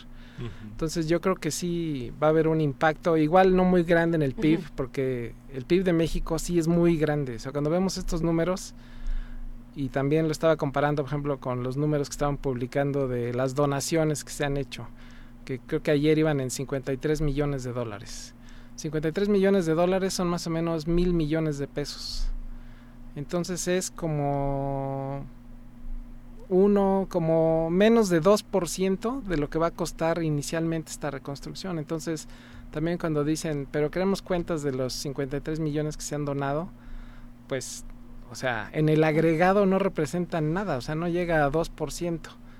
Entonces, digamos que aquí hay dos temas. En el agregado pareciera que no hay un impacto mayor, pero que se lo digan al que se cayó su casa. O sea, su impacto es total, ¿sí? O sea, está en cero. Entonces, ese es el gran contraste que a veces se puede perder cuando hablamos de números muy agregados. Si es 0.2% del PIB, pues sí, o sea, en términos de PIB es muy poquito, en términos de presupuesto es muy poquito. Sí, pero ya no tengo pero cada una de las personas, y no tengo dónde trabajar. Exacto.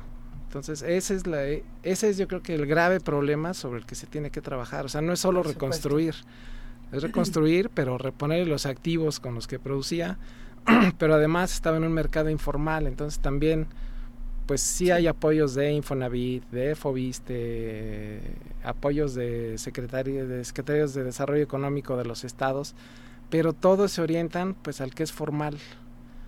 Y si tenemos 60... Al que lo dejan ser formal, ¿eh? Ah, claro, también. No es una cosa sí, la formalidad... No lo decide uno. Exacto. Uno de los grandes problemas para ser formal pues, es el costo de ser formal, ¿no? Sí. Entonces, eh, se ve complicado y si estos números que han dado inicialmente yo creo que se van a quedar muy cortos. Había muchas preguntas eh, el día de ayer que, discutía con algunos individuos de que ibas a estar en esta cabina, me mandaron eh, muchísimas dudas que son probablemente las que compartimos todos. por ejemplo, decían, a ver, ¿Por qué en un momento como este suben las rentas de los departamentos y bajan los precios de la venta de departamentos? ¿Qué sería lo que estamos comprando? Eh, y utilizaban palabras bastante espeluznantes, no tenemos por qué reproducirlo, pero sí hay por supuesto una inquietud de eh, estas propias, si la, si la perdiste, la perdiste por entero, pero ¿y si estabas pensando comprarlo, si estabas rentando? ¿Ahí qué pasa? Sí, el en términos de números. Sí, ahorita lo que está pasando, digamos, lo que se está viendo es que las rentas están subiendo en los lugares donde no hubo grandes afectaciones. Porque la gente se está moviendo, o sea, este, yo bueno, que la condesa con que te muevas una calle ya subió al doble la renta, si no me equivoco, pero y entonces están subiendo las rentas y los precios que además yo creo que estaban súper inflados, por ejemplo, en la Condesa, pues ahora van a bajar de precio la gente que quiera comprar. Pero igual pasó en el 85. O sea, en el 85, 10 años después, en 95, que arranca todo este boom de la Condesa, pues a todo el mundo ya se le había olvidado que esa zona estaba, eh, había estado muy dañada, igual en la Roma. Pero yo creo que lo más trágico aquí es que hay muchas construcciones que en el 85 pues nada más les arreglaron la fachada y las vendieron como nuevas. Y si uno vivía en esas colonias, pues se da cuenta, este edificio de la esquina, y en el 85 le quitaron cuatro pisos porque se iba a caer. Lo, remodelaron y se vendió como nuevo y ahora se cayó. O está muy dañado porque ya estaba afectado. Entonces, digamos, el tema de que las rentas suban, pues sí es auténticamente oferta y demanda. Mayor demanda en lugares que no estuvieron afectados, está presionando las rentas. Pero así como en algún momento tú nos dijiste, la mejor manera de ahorrar en este en estos tiempos es en CETES, eh, este sería el momento para los que nos escuchan de, comprar, por ejemplo. Híjole, ya que van a... Eh, bueno, yo diría que no, pero es que no lo sé.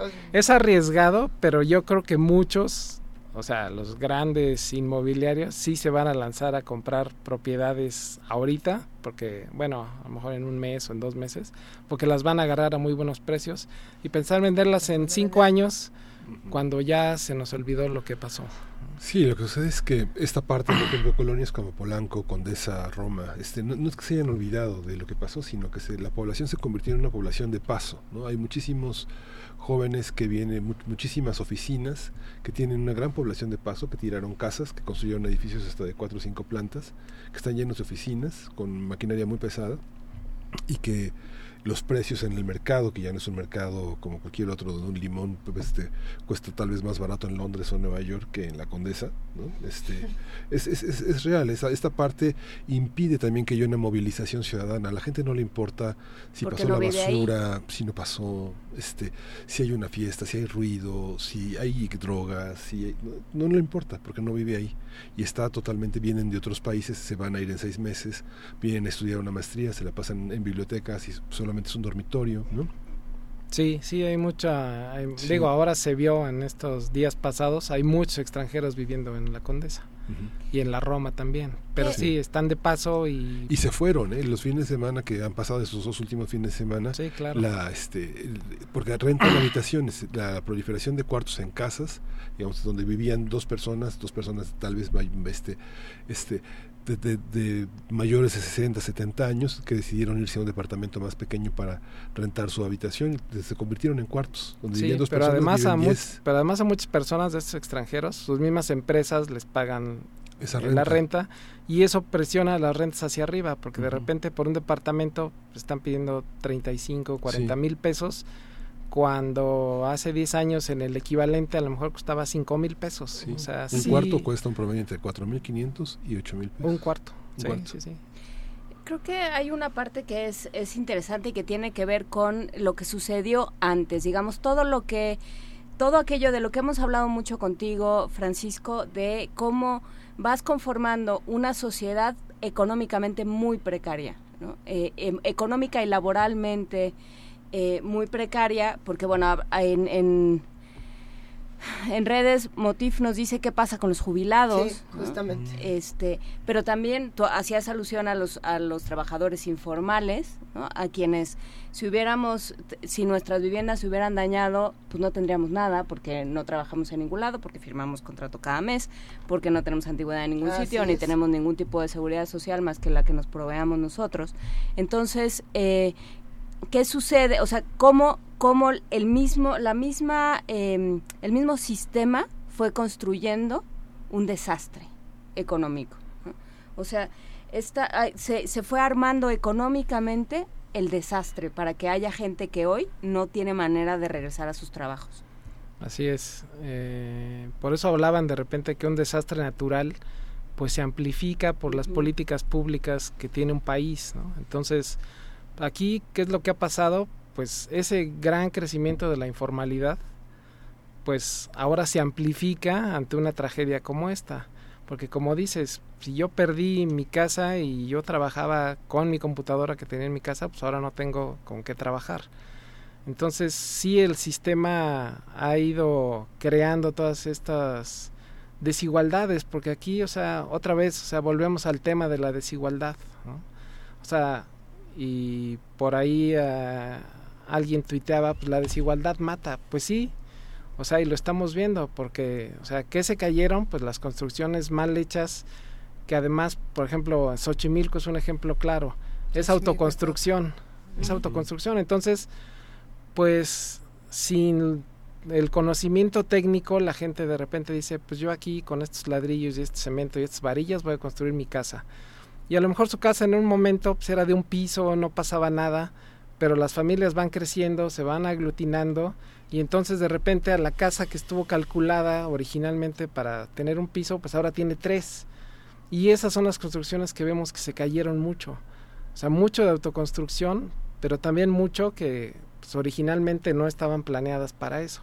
Pero eso es resultado pues de políticas públicas que no han funcionado los últimos 30 años. ¿Por qué? Pues porque no hay oportunidades de trabajo formal, de tener acceso a créditos.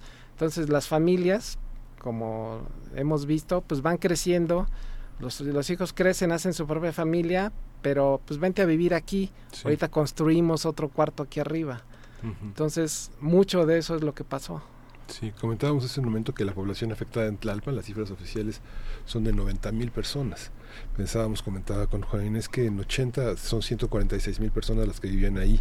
Para 2010, 360 mil personas. Y así se, han, se ha aumentado la población, sobre todo en las delegaciones más rurales, que es Milpalta, Cojimalpa, donde la población es enorme y las afectaciones son, son altas. ¿no? Una delegación pequeña por densidad de población, como la delegación Cuauhtémoc, por ejemplo, tiene un nivel de población mucho más baja.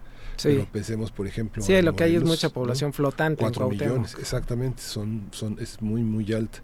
Esta, esta parte, ¿cómo, cómo, ¿cómo entender esta parte? Muchos, muchas familias que tienen un desarrollo de varias generaciones de comerciantes tienen hijos profesionistas que afilian a sus padres a los servicios de salud y que tienen una que, que, son de una manera oblicua, tienen servicios de salud.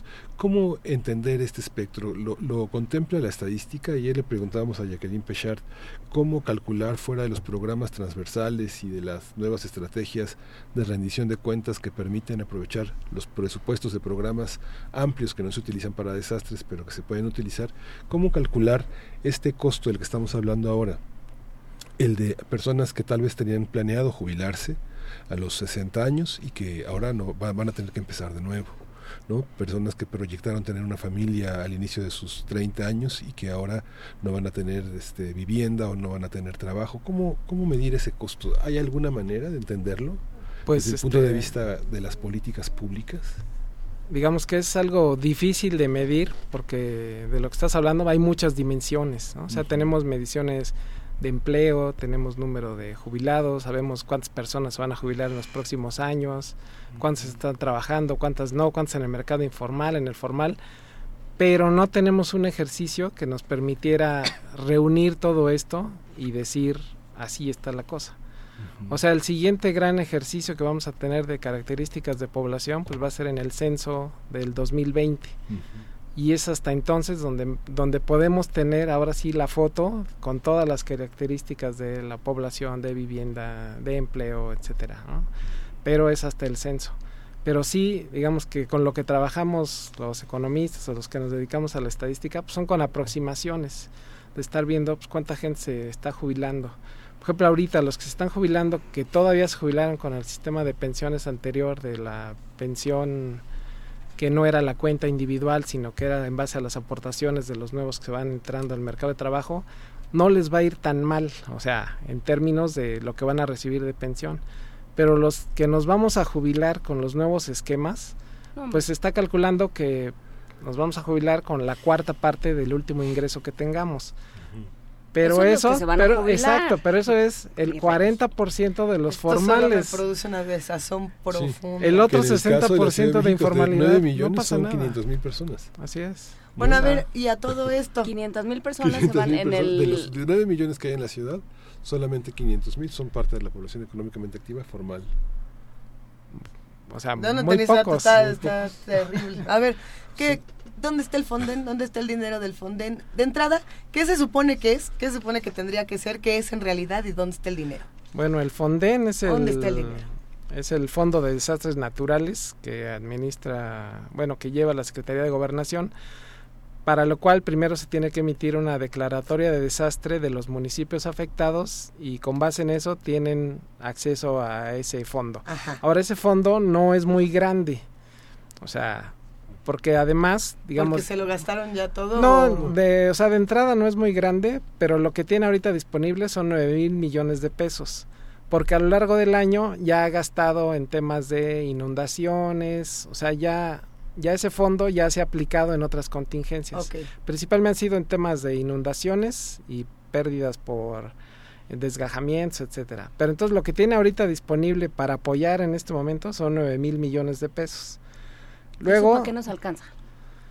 Pues si hacemos caso a los 37 mil, sería como la cuarta uh -huh. parte de esa reconstrucción, ¿no? O sea, si, la, si, si realmente fuera... Si reparar las escuelas va a costar 13 mil millones, uh -huh. pues digamos, ya tendrías ahí 9 mil para construir las para escuelas. Para la vivienda de Oaxaca y Chiapas. Exacto, que son ahí 10 mil millones. Pero luego hay otros fondos, un fondo de aportaciones para la infraestructura social sí. que tiene Sede Sol, ese tiene 26 mil millones de pesos, pero ese se rest... bueno, está sus reglas de operación dice que son para localidades eh, marginadas o muy marginadas y para pues para diferentes cosas para construir o sea, Condesa no exacto la Condesa no le tocas sí. pero Oaxaca pero y Chiapas Oaxaca, sí, sí. para el resto del país o sea Oaxaca Chiapas Morelos Xochimilco, entonces ahí Morelos. ese fondo tiene 26 mil millones que pudieran utilizarse en este okay. caso pero igual lo que va a pasar ahí es que si me gasto todos esos 26 mil en Oaxaca, Chiapas, Guerrero, Puebla,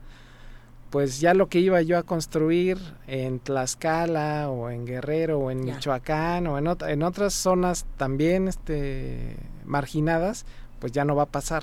Entonces, por ejemplo, lo que está pasando en este momento en Querétaro lo de Jurique Juriquille con las inundaciones, las inundaciones y con todos exacto. Asuntos, ese dinero también estaría destinado. Exacto. Okay. Entonces, pues si no lo gastamos en la reconstrucción sí. del terremoto, pues dejamos de gastarlo en otras cosas. Hay otro fondo de reconstrucción que trae 6 mil millones, que se llama FONREC, Fondo de Reconstrucción, pero ese no lo han utilizado los estados porque más bien es una deuda que contraen con Banobras y se han quejado de que al final a, a, el crédito es caro y acaban pagando un dineral. Entonces Ajá. ese tiene ahí 6 mil, casi 7 mil millones de pesos. El Fondo de Desastres Naturales de la Ciudad de México, y por eso luego no en las cuentas globales no hablan de la Ciudad de México, uh -huh. tiene 9.400 millones de pesos. Entonces, eso servirá para reconstruir Bien. algo. Eh, Puebla tiene unos seguros y por ahí está el bono catastrófico de 150 millones de dólares del Banco Mundial que solo se podría utilizar en Chiapas y Oaxaca porque tiene una cláusula que dice solo se puede aplicar cuando la magnitud del sismo sea mayor de 8 grados. Como el del 7 de septiembre fue de 8.1, ese aplica para Chiapas bien, y Oaxaca, bien, bien, pero no aplica para el del día 19, o sea, esos uh -huh. 150 no se podrían utilizar. Y luego la CEP tiene un fondo de 1.800 millones de pesos que pues no le alcanza para todo lo que tiene que gastar en reparación de escuelas.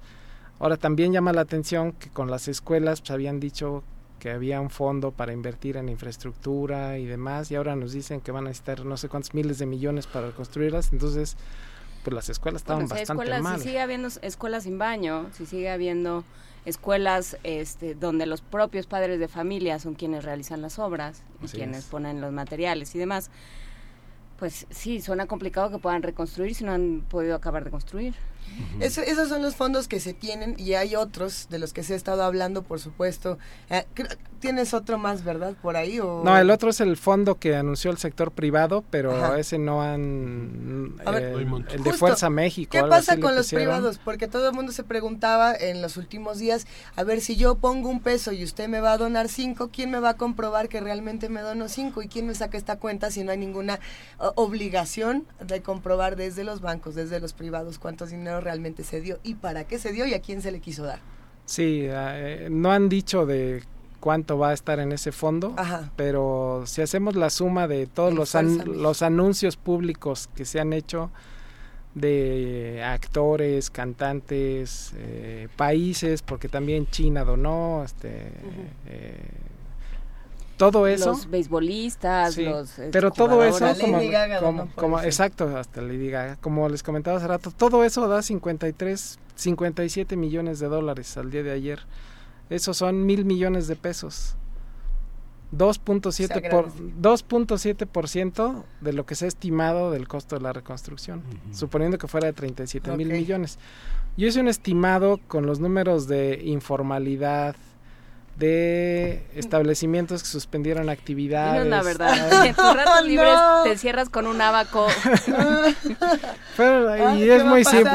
Fueron una serie de multiplicaciones y, y llegué a un monto de 20 mil millones de pesos en esos hogares que tienen actividad también este, productiva, pero de manera informal. Entonces, eran casi 20 mil millones de pesos. Entonces, a esos 37 mil, pues había que sumarle esos 20 mil millones de pesos que, se, que la gente informal en sus hogares está dejando de producir. A ver, perdón, Hice un perdón. estimado que en seis meses pudieran estar produciendo de nuevo. O sea, digamos que es una multiplicación del PIB informal por la proporción de informales, por el tiempo que van a estar desocupados, etcétera, y todo eso daba 20 mil millones de pesos. No hay manera que de que casi- nos compartas esa información para que la podamos reproducir Es en redes. sí, Está suena, interesante. suena complicado, o sea, pensando, tomando un ejemplo, ¿no? La costurera de la que hablabas. Primero, que se reponga, Sí. ¿no? que, se, que tenga un... Que tenga dónde vivir. que tenga dónde vivir y un, un espacio ad hoc para trabajar, luego que tenga el material para trabajar, luego que le diga a toda la gente que ya sabía que despachaba en la calle de tal y tal, que ya no está en la calle de tal y tal, sino en la de no sé cuánto. Eso también es una pérdida Sí, brutal. así es. Y eh, después que, eh, que recupere la capacidad productiva, porque bueno, pues si, si está aterrorizada de salir a la calle, pues, o no sabes, si tiene algún tipo de trastorno, si se le despertó algún tipo de trastorno, si la inhalación de polvo le causó algún daño pulmonar, o sea, realmente no, no hay una, una medición, o, o hay una medición aproximada, pero no hay una idea clara de el grado de deterioro en el cual está el país. No se trata es. de reconstruir, sí, por supuesto, hay que reconstruir vivienda, pero, eh, pero Sí, hay es que mucho, es mucho más que eso. más. Sí, sí, totalmente de acuerdo. Y justo a ese caso me refería, como el de la costurera, ¿no? O sea, es muy común que pues, todavía en las colonias, digamos, tradicionales, pues, este, oye, ¿y esto quién lo arregla? Ah, pues ve con la costurera, ¿no? Sí. Aquí a la vuelta. Y- y eso ya no va a pasar Sí. en muchos casos. Y justo, Francisco, bueno, tú hace algunas semanas mostrabas aquí en Primer Movimiento el tema de la violencia hacia las mujeres y el registro puntual de la Ah. nueva manera de hacer estadísticas y que impone un desafío en la manera de preguntar, de preguntar a la población en qué consiste. Nuevamente, a mí, a mí me da la impresión digo, todo es a título personal, de que hay una minimización de los datos. Así como Ernesto Cordero, cuando era secretario de Hacienda, dijo que se podía vivir con seis mil pesos.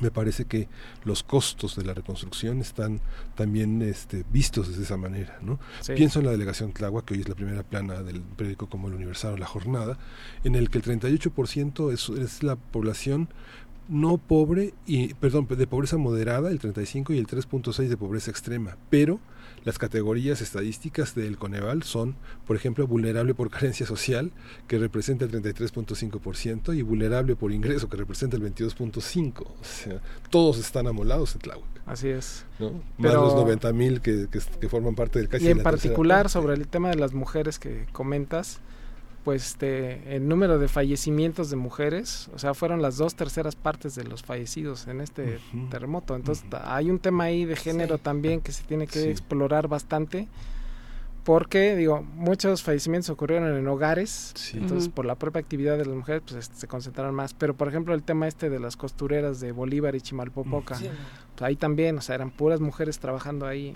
Hay un tema ahí de género pero también hay un problema de género por ejemplo en la en la posesión de activos o sea encuestas que se han hecho digamos a nivel más internacional o recopilaciones de encuestas de diferentes países pues dicen que por ejemplo la propiedad pues este 80% la concentran los hombres. Y si es rural, pues es el 95, ¿no? O sea, no hay mujeres dueñas de nada. Entonces ahí, o sea, todavía tenemos un, o sea, de por sí, o sea, tenemos este graves problemas.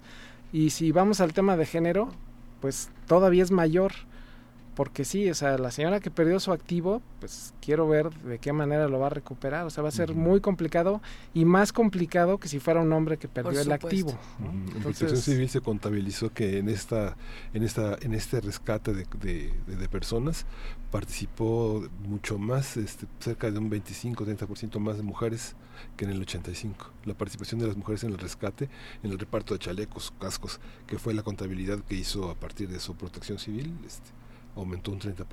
Sí, por pero inclusive en la remoción de escombros, o sea, por ejemplo, digo, las mujeres sí físicamente, este, pero ahí estaban o, moviendo las cubetas vacías o llevando el agua, o, o sea, sí hubo gran participación de mujeres. Y aquí tenemos un problema con esto agravado con el género. Hay muchos comentarios en redes sociales y por ahí Rosario Martínez dijo que este panorama se está poniendo muy oscuro. Eh, de hecho, creo que son muchos los que están ya varios. simbrados por ahí que dicen, bueno, pues lo bueno es la claridad con la que se están explicando las cosas. ¿Hay algún vestigio, resquicio, ventanita, puertita, cosa que, en la que nos podamos agarrar para pensar que por lo menos algo se podrá hacer o yo creo que sí, o sea, digo, el gran ejemplo está en todo lo que han comentado aquí en los programas anteriores de... El triunfo de la sociedad civil. Exacto, o sea, este avance de la sociedad civil, o sea, yo creo que, o sea, donde tendría que incidir así de manera directa tendría que ser en el combate a la corrupción. O sea, esto que acaba de pasar es el ejemplo más claro de que la corrupción mata. Sí. Y entonces yo creo que a partir de eso, o sea, sí como sociedad tenemos que avanzar en ese tema. Y yo creo que es así como esa ventana que veo así como con algo de luz, te tendría que ser por ahí, porque los costos van a ser muy fuertes para todos y pero sobre todo, o sea, si vemos cómo estaban ya antes del sismo en Chiapas y en Oaxaca, o sea, y ahora estamos pensando es que bueno, vamos a reconstruir y los vamos a dejar como estaban. Que no como es mejor. que claro, que no es mejor y como estaban ya estaban bien amolados. Entonces, o sea, sí es una gran tragedia y que se haya concentrado en esas entidades, pues es doblemente un reto para todos. Pues sí. ¿Con, qué, pues, eh, reflexiones como siempre trayendo este, la, la sí, yo sé, que, yo sé que siempre los dejo muy tranquilos. Reflexiones finales, eh, consejos para los que nos escuchan, ¿con qué consejos podemos cerrar? Ahorren así, no gasten en esto, gasten en esto otro, compren una casa, no se compren nada. ¿Con qué nos quedamos? No, yo creo que uno, este, siempre pensar que cuando nos dan una cifra, pues a lo mejor esa cifra, o sea, reflexionemos un poco más sobre ese número, porque cuando me dicen va a costar 37 mil millones la reconstrucción, Digo, pues sí, eso va a costar este, rehacer las viviendas y las escuelas y todo lo demás. O sea, eso no está considerado. Entonces, siempre tomar con mucha cautela los números oficiales y siempre, o sea, digo, yo me dedico a los números y sé que son muy fríos y vengo y les digo aquí, pero es lo que es, o sea, es lo que son y es, lo que... nos ponen a sudar estos números, ¿eh? Para ser tan fríos. Entonces, siempre eh, reflexionar sobre todos esos números que escuchamos y, y buscar más información por ejemplo, en, en la red pues, están documentos del Banco Mundial de cuánto costó el sismo de 85, la encuesta reciente del INEGI. Hubo un dato así importante, no, no, no, lo mencioné, pero el Servicio Geológico de Estados Unidos, por cada temblor que se presenta, tienen una página donde hacen el cálculo de cuál va a ser el impacto económico y el impacto en vidas humanas del sismo. Entonces este, el pasado, el del día 19, dijeron que iba a estar entre mil y diez mil millones de dólares el impacto. Y entonces los medios en Estados Unidos luego luego se lanzaron a decir el terremoto en México va a costar 10 mil millones de dólares. Y hay que tomarlos con mucha cautela porque si uno revisa esos, siempre están sobreestimando, siempre dan números un poquito exagerados. Entonces, este, pero hay mucha información, entonces yo creo que informarnos bien y este esa sería pues mi recomendación. ¿Dónde te seguimos, Francisco Rodríguez? En Twitter, arroba primo Frank. Por ahí, este, de repente publico algunas ligas que se me hacen interesantes y demás, o cualquier duda, pues ahí me pueden escribir. Muchísimas gracias, querido Francisco. Sí, y también lo de este, lo del malestar emocional también lo pueden comentar contigo. Pues si quieren desahogarse un poco también. Este, Francisco Rodríguez y su abaco maligno, muchísimas gracias por estar con nosotros. Muchas gracias por eh, la invitación. Aquí seguimos en primer movimiento, nos quedan unos minutos más, así que la producción de Radio UNAM y de TV UNAM nos regala esto, esto que sigue, que es una mini producción de gotas de plata.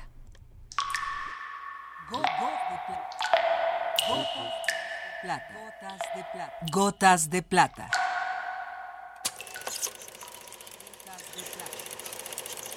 El cine en dosis homeopáticas.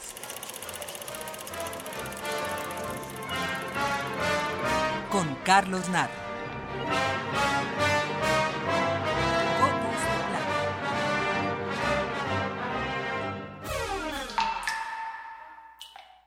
Gotas de Plata, la música Pink Floyd Sabrisky Point.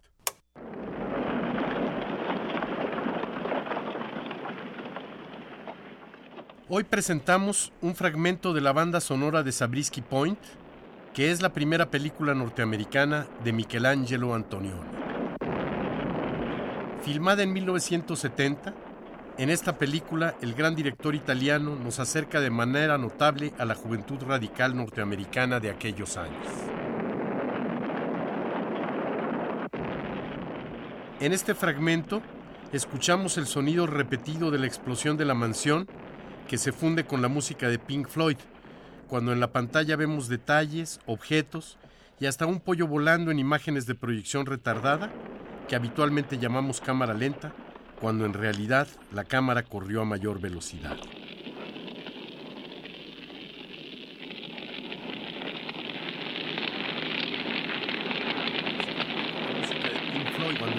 La cámara corrió a mayor velocidad. Con la música de Pink Floyd,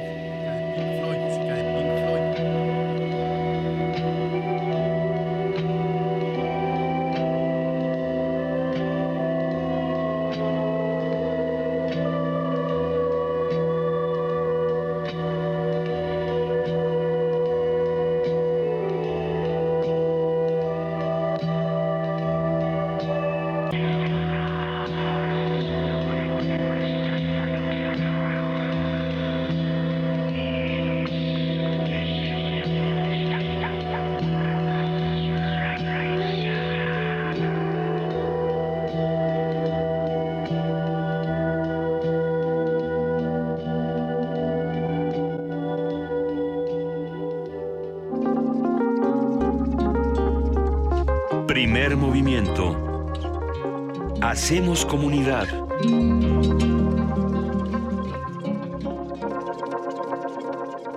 Nos quedan unos minutos, seguimos aquí en primer movimiento a las 9 de la mañana con 55 minutos.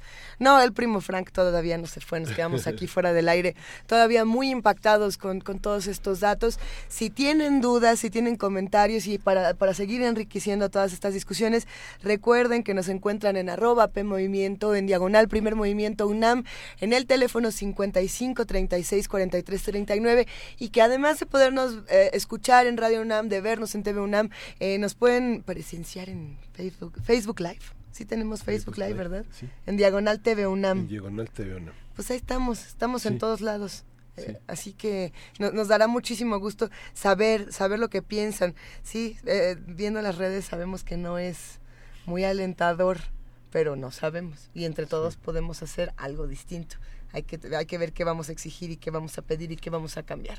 Sí, ha sido acelerada la, la, el rumbo hacia el pensamiento y la reflexión en esta, aunque ha sido también muy violenta la llegada. No vamos a ver qué va a pasar con los 55 albergues, por lo menos en la Ciudad de México, en Chiapas, Puebla, Tabasco, Morelos, en los que eh, para muchos, para, para, para muchos pensadores, para muchas muchas personas consiste no solo en un proceso de limpieza, sino de inmovilización política, donde la gente no se va a poder reunir.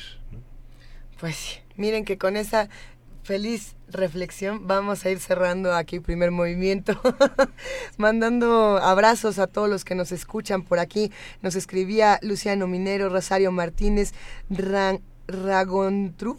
Ragontru. Ragontru. Ay, pues es que uno acá está un poco ciego. A ver, Mayra Elizondo, un abrazo. Javier Cervantes, eh, Alma, Salvador Reyes. Y eh, nos escribió Tania Mafalda, hay que mandarle un gran abrazo porque su, su sobrina, eh, que, que estuvo grave en, en, estos asuntos del temblor en la universidad, ya está en casa. Y eso siempre nos da muchísimo gusto, lo celebramos y le mandamos un gran abrazo a ella y a todos los que nos escuchan y a todos los que hacen comunidad con nosotros. Ya nos vamos, ahora sí ya nos vamos. ¿Qué vamos a escuchar para despedirnos? ¿Qué vamos será? a escuchar la, la, la obra Wave del clásico de Tom Jobim en la voz de Gal Costa, grabado en el mayor templo del jazz que es el Blue Note, y, eso, y esta versión pertenece al disco Gal Costa Live at the Blue Note en 2006. Muchísimas gracias, querido Miguel Ángel Quemay. Gracias, Lisa. Gracias, Juana Inés. Gracias, querida Juana Inés. Gracias a ustedes. Gracias, primo Frank, que te quedaste hasta ahorita. Gracias, primo Frank. gracias, decir Frank. que esto fue primer movimiento? Esto fue primer movimiento. El mundo desde la universidad.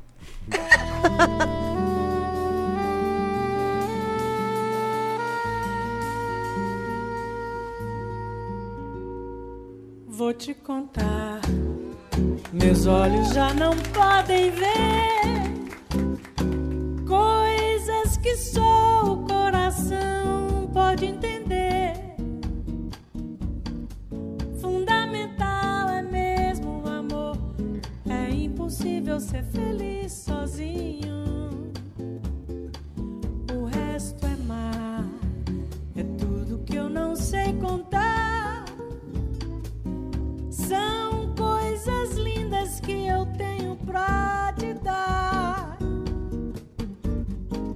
O amor se deixa surpreender enquanto a noite vem nos envolver. Da primeira vez era a cidade. Da segunda o cais, a eternidade. Agora eu já sei da onda que se ergueu no mar e das estrelas que esquecemos de contar. O amor se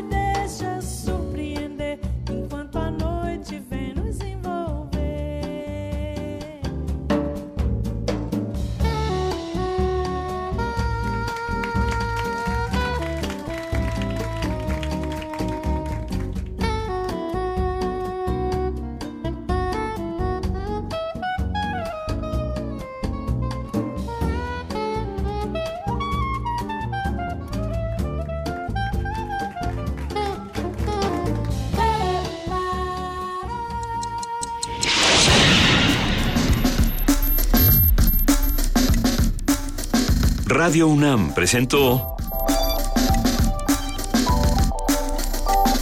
Primer Movimiento. El mundo desde la universidad.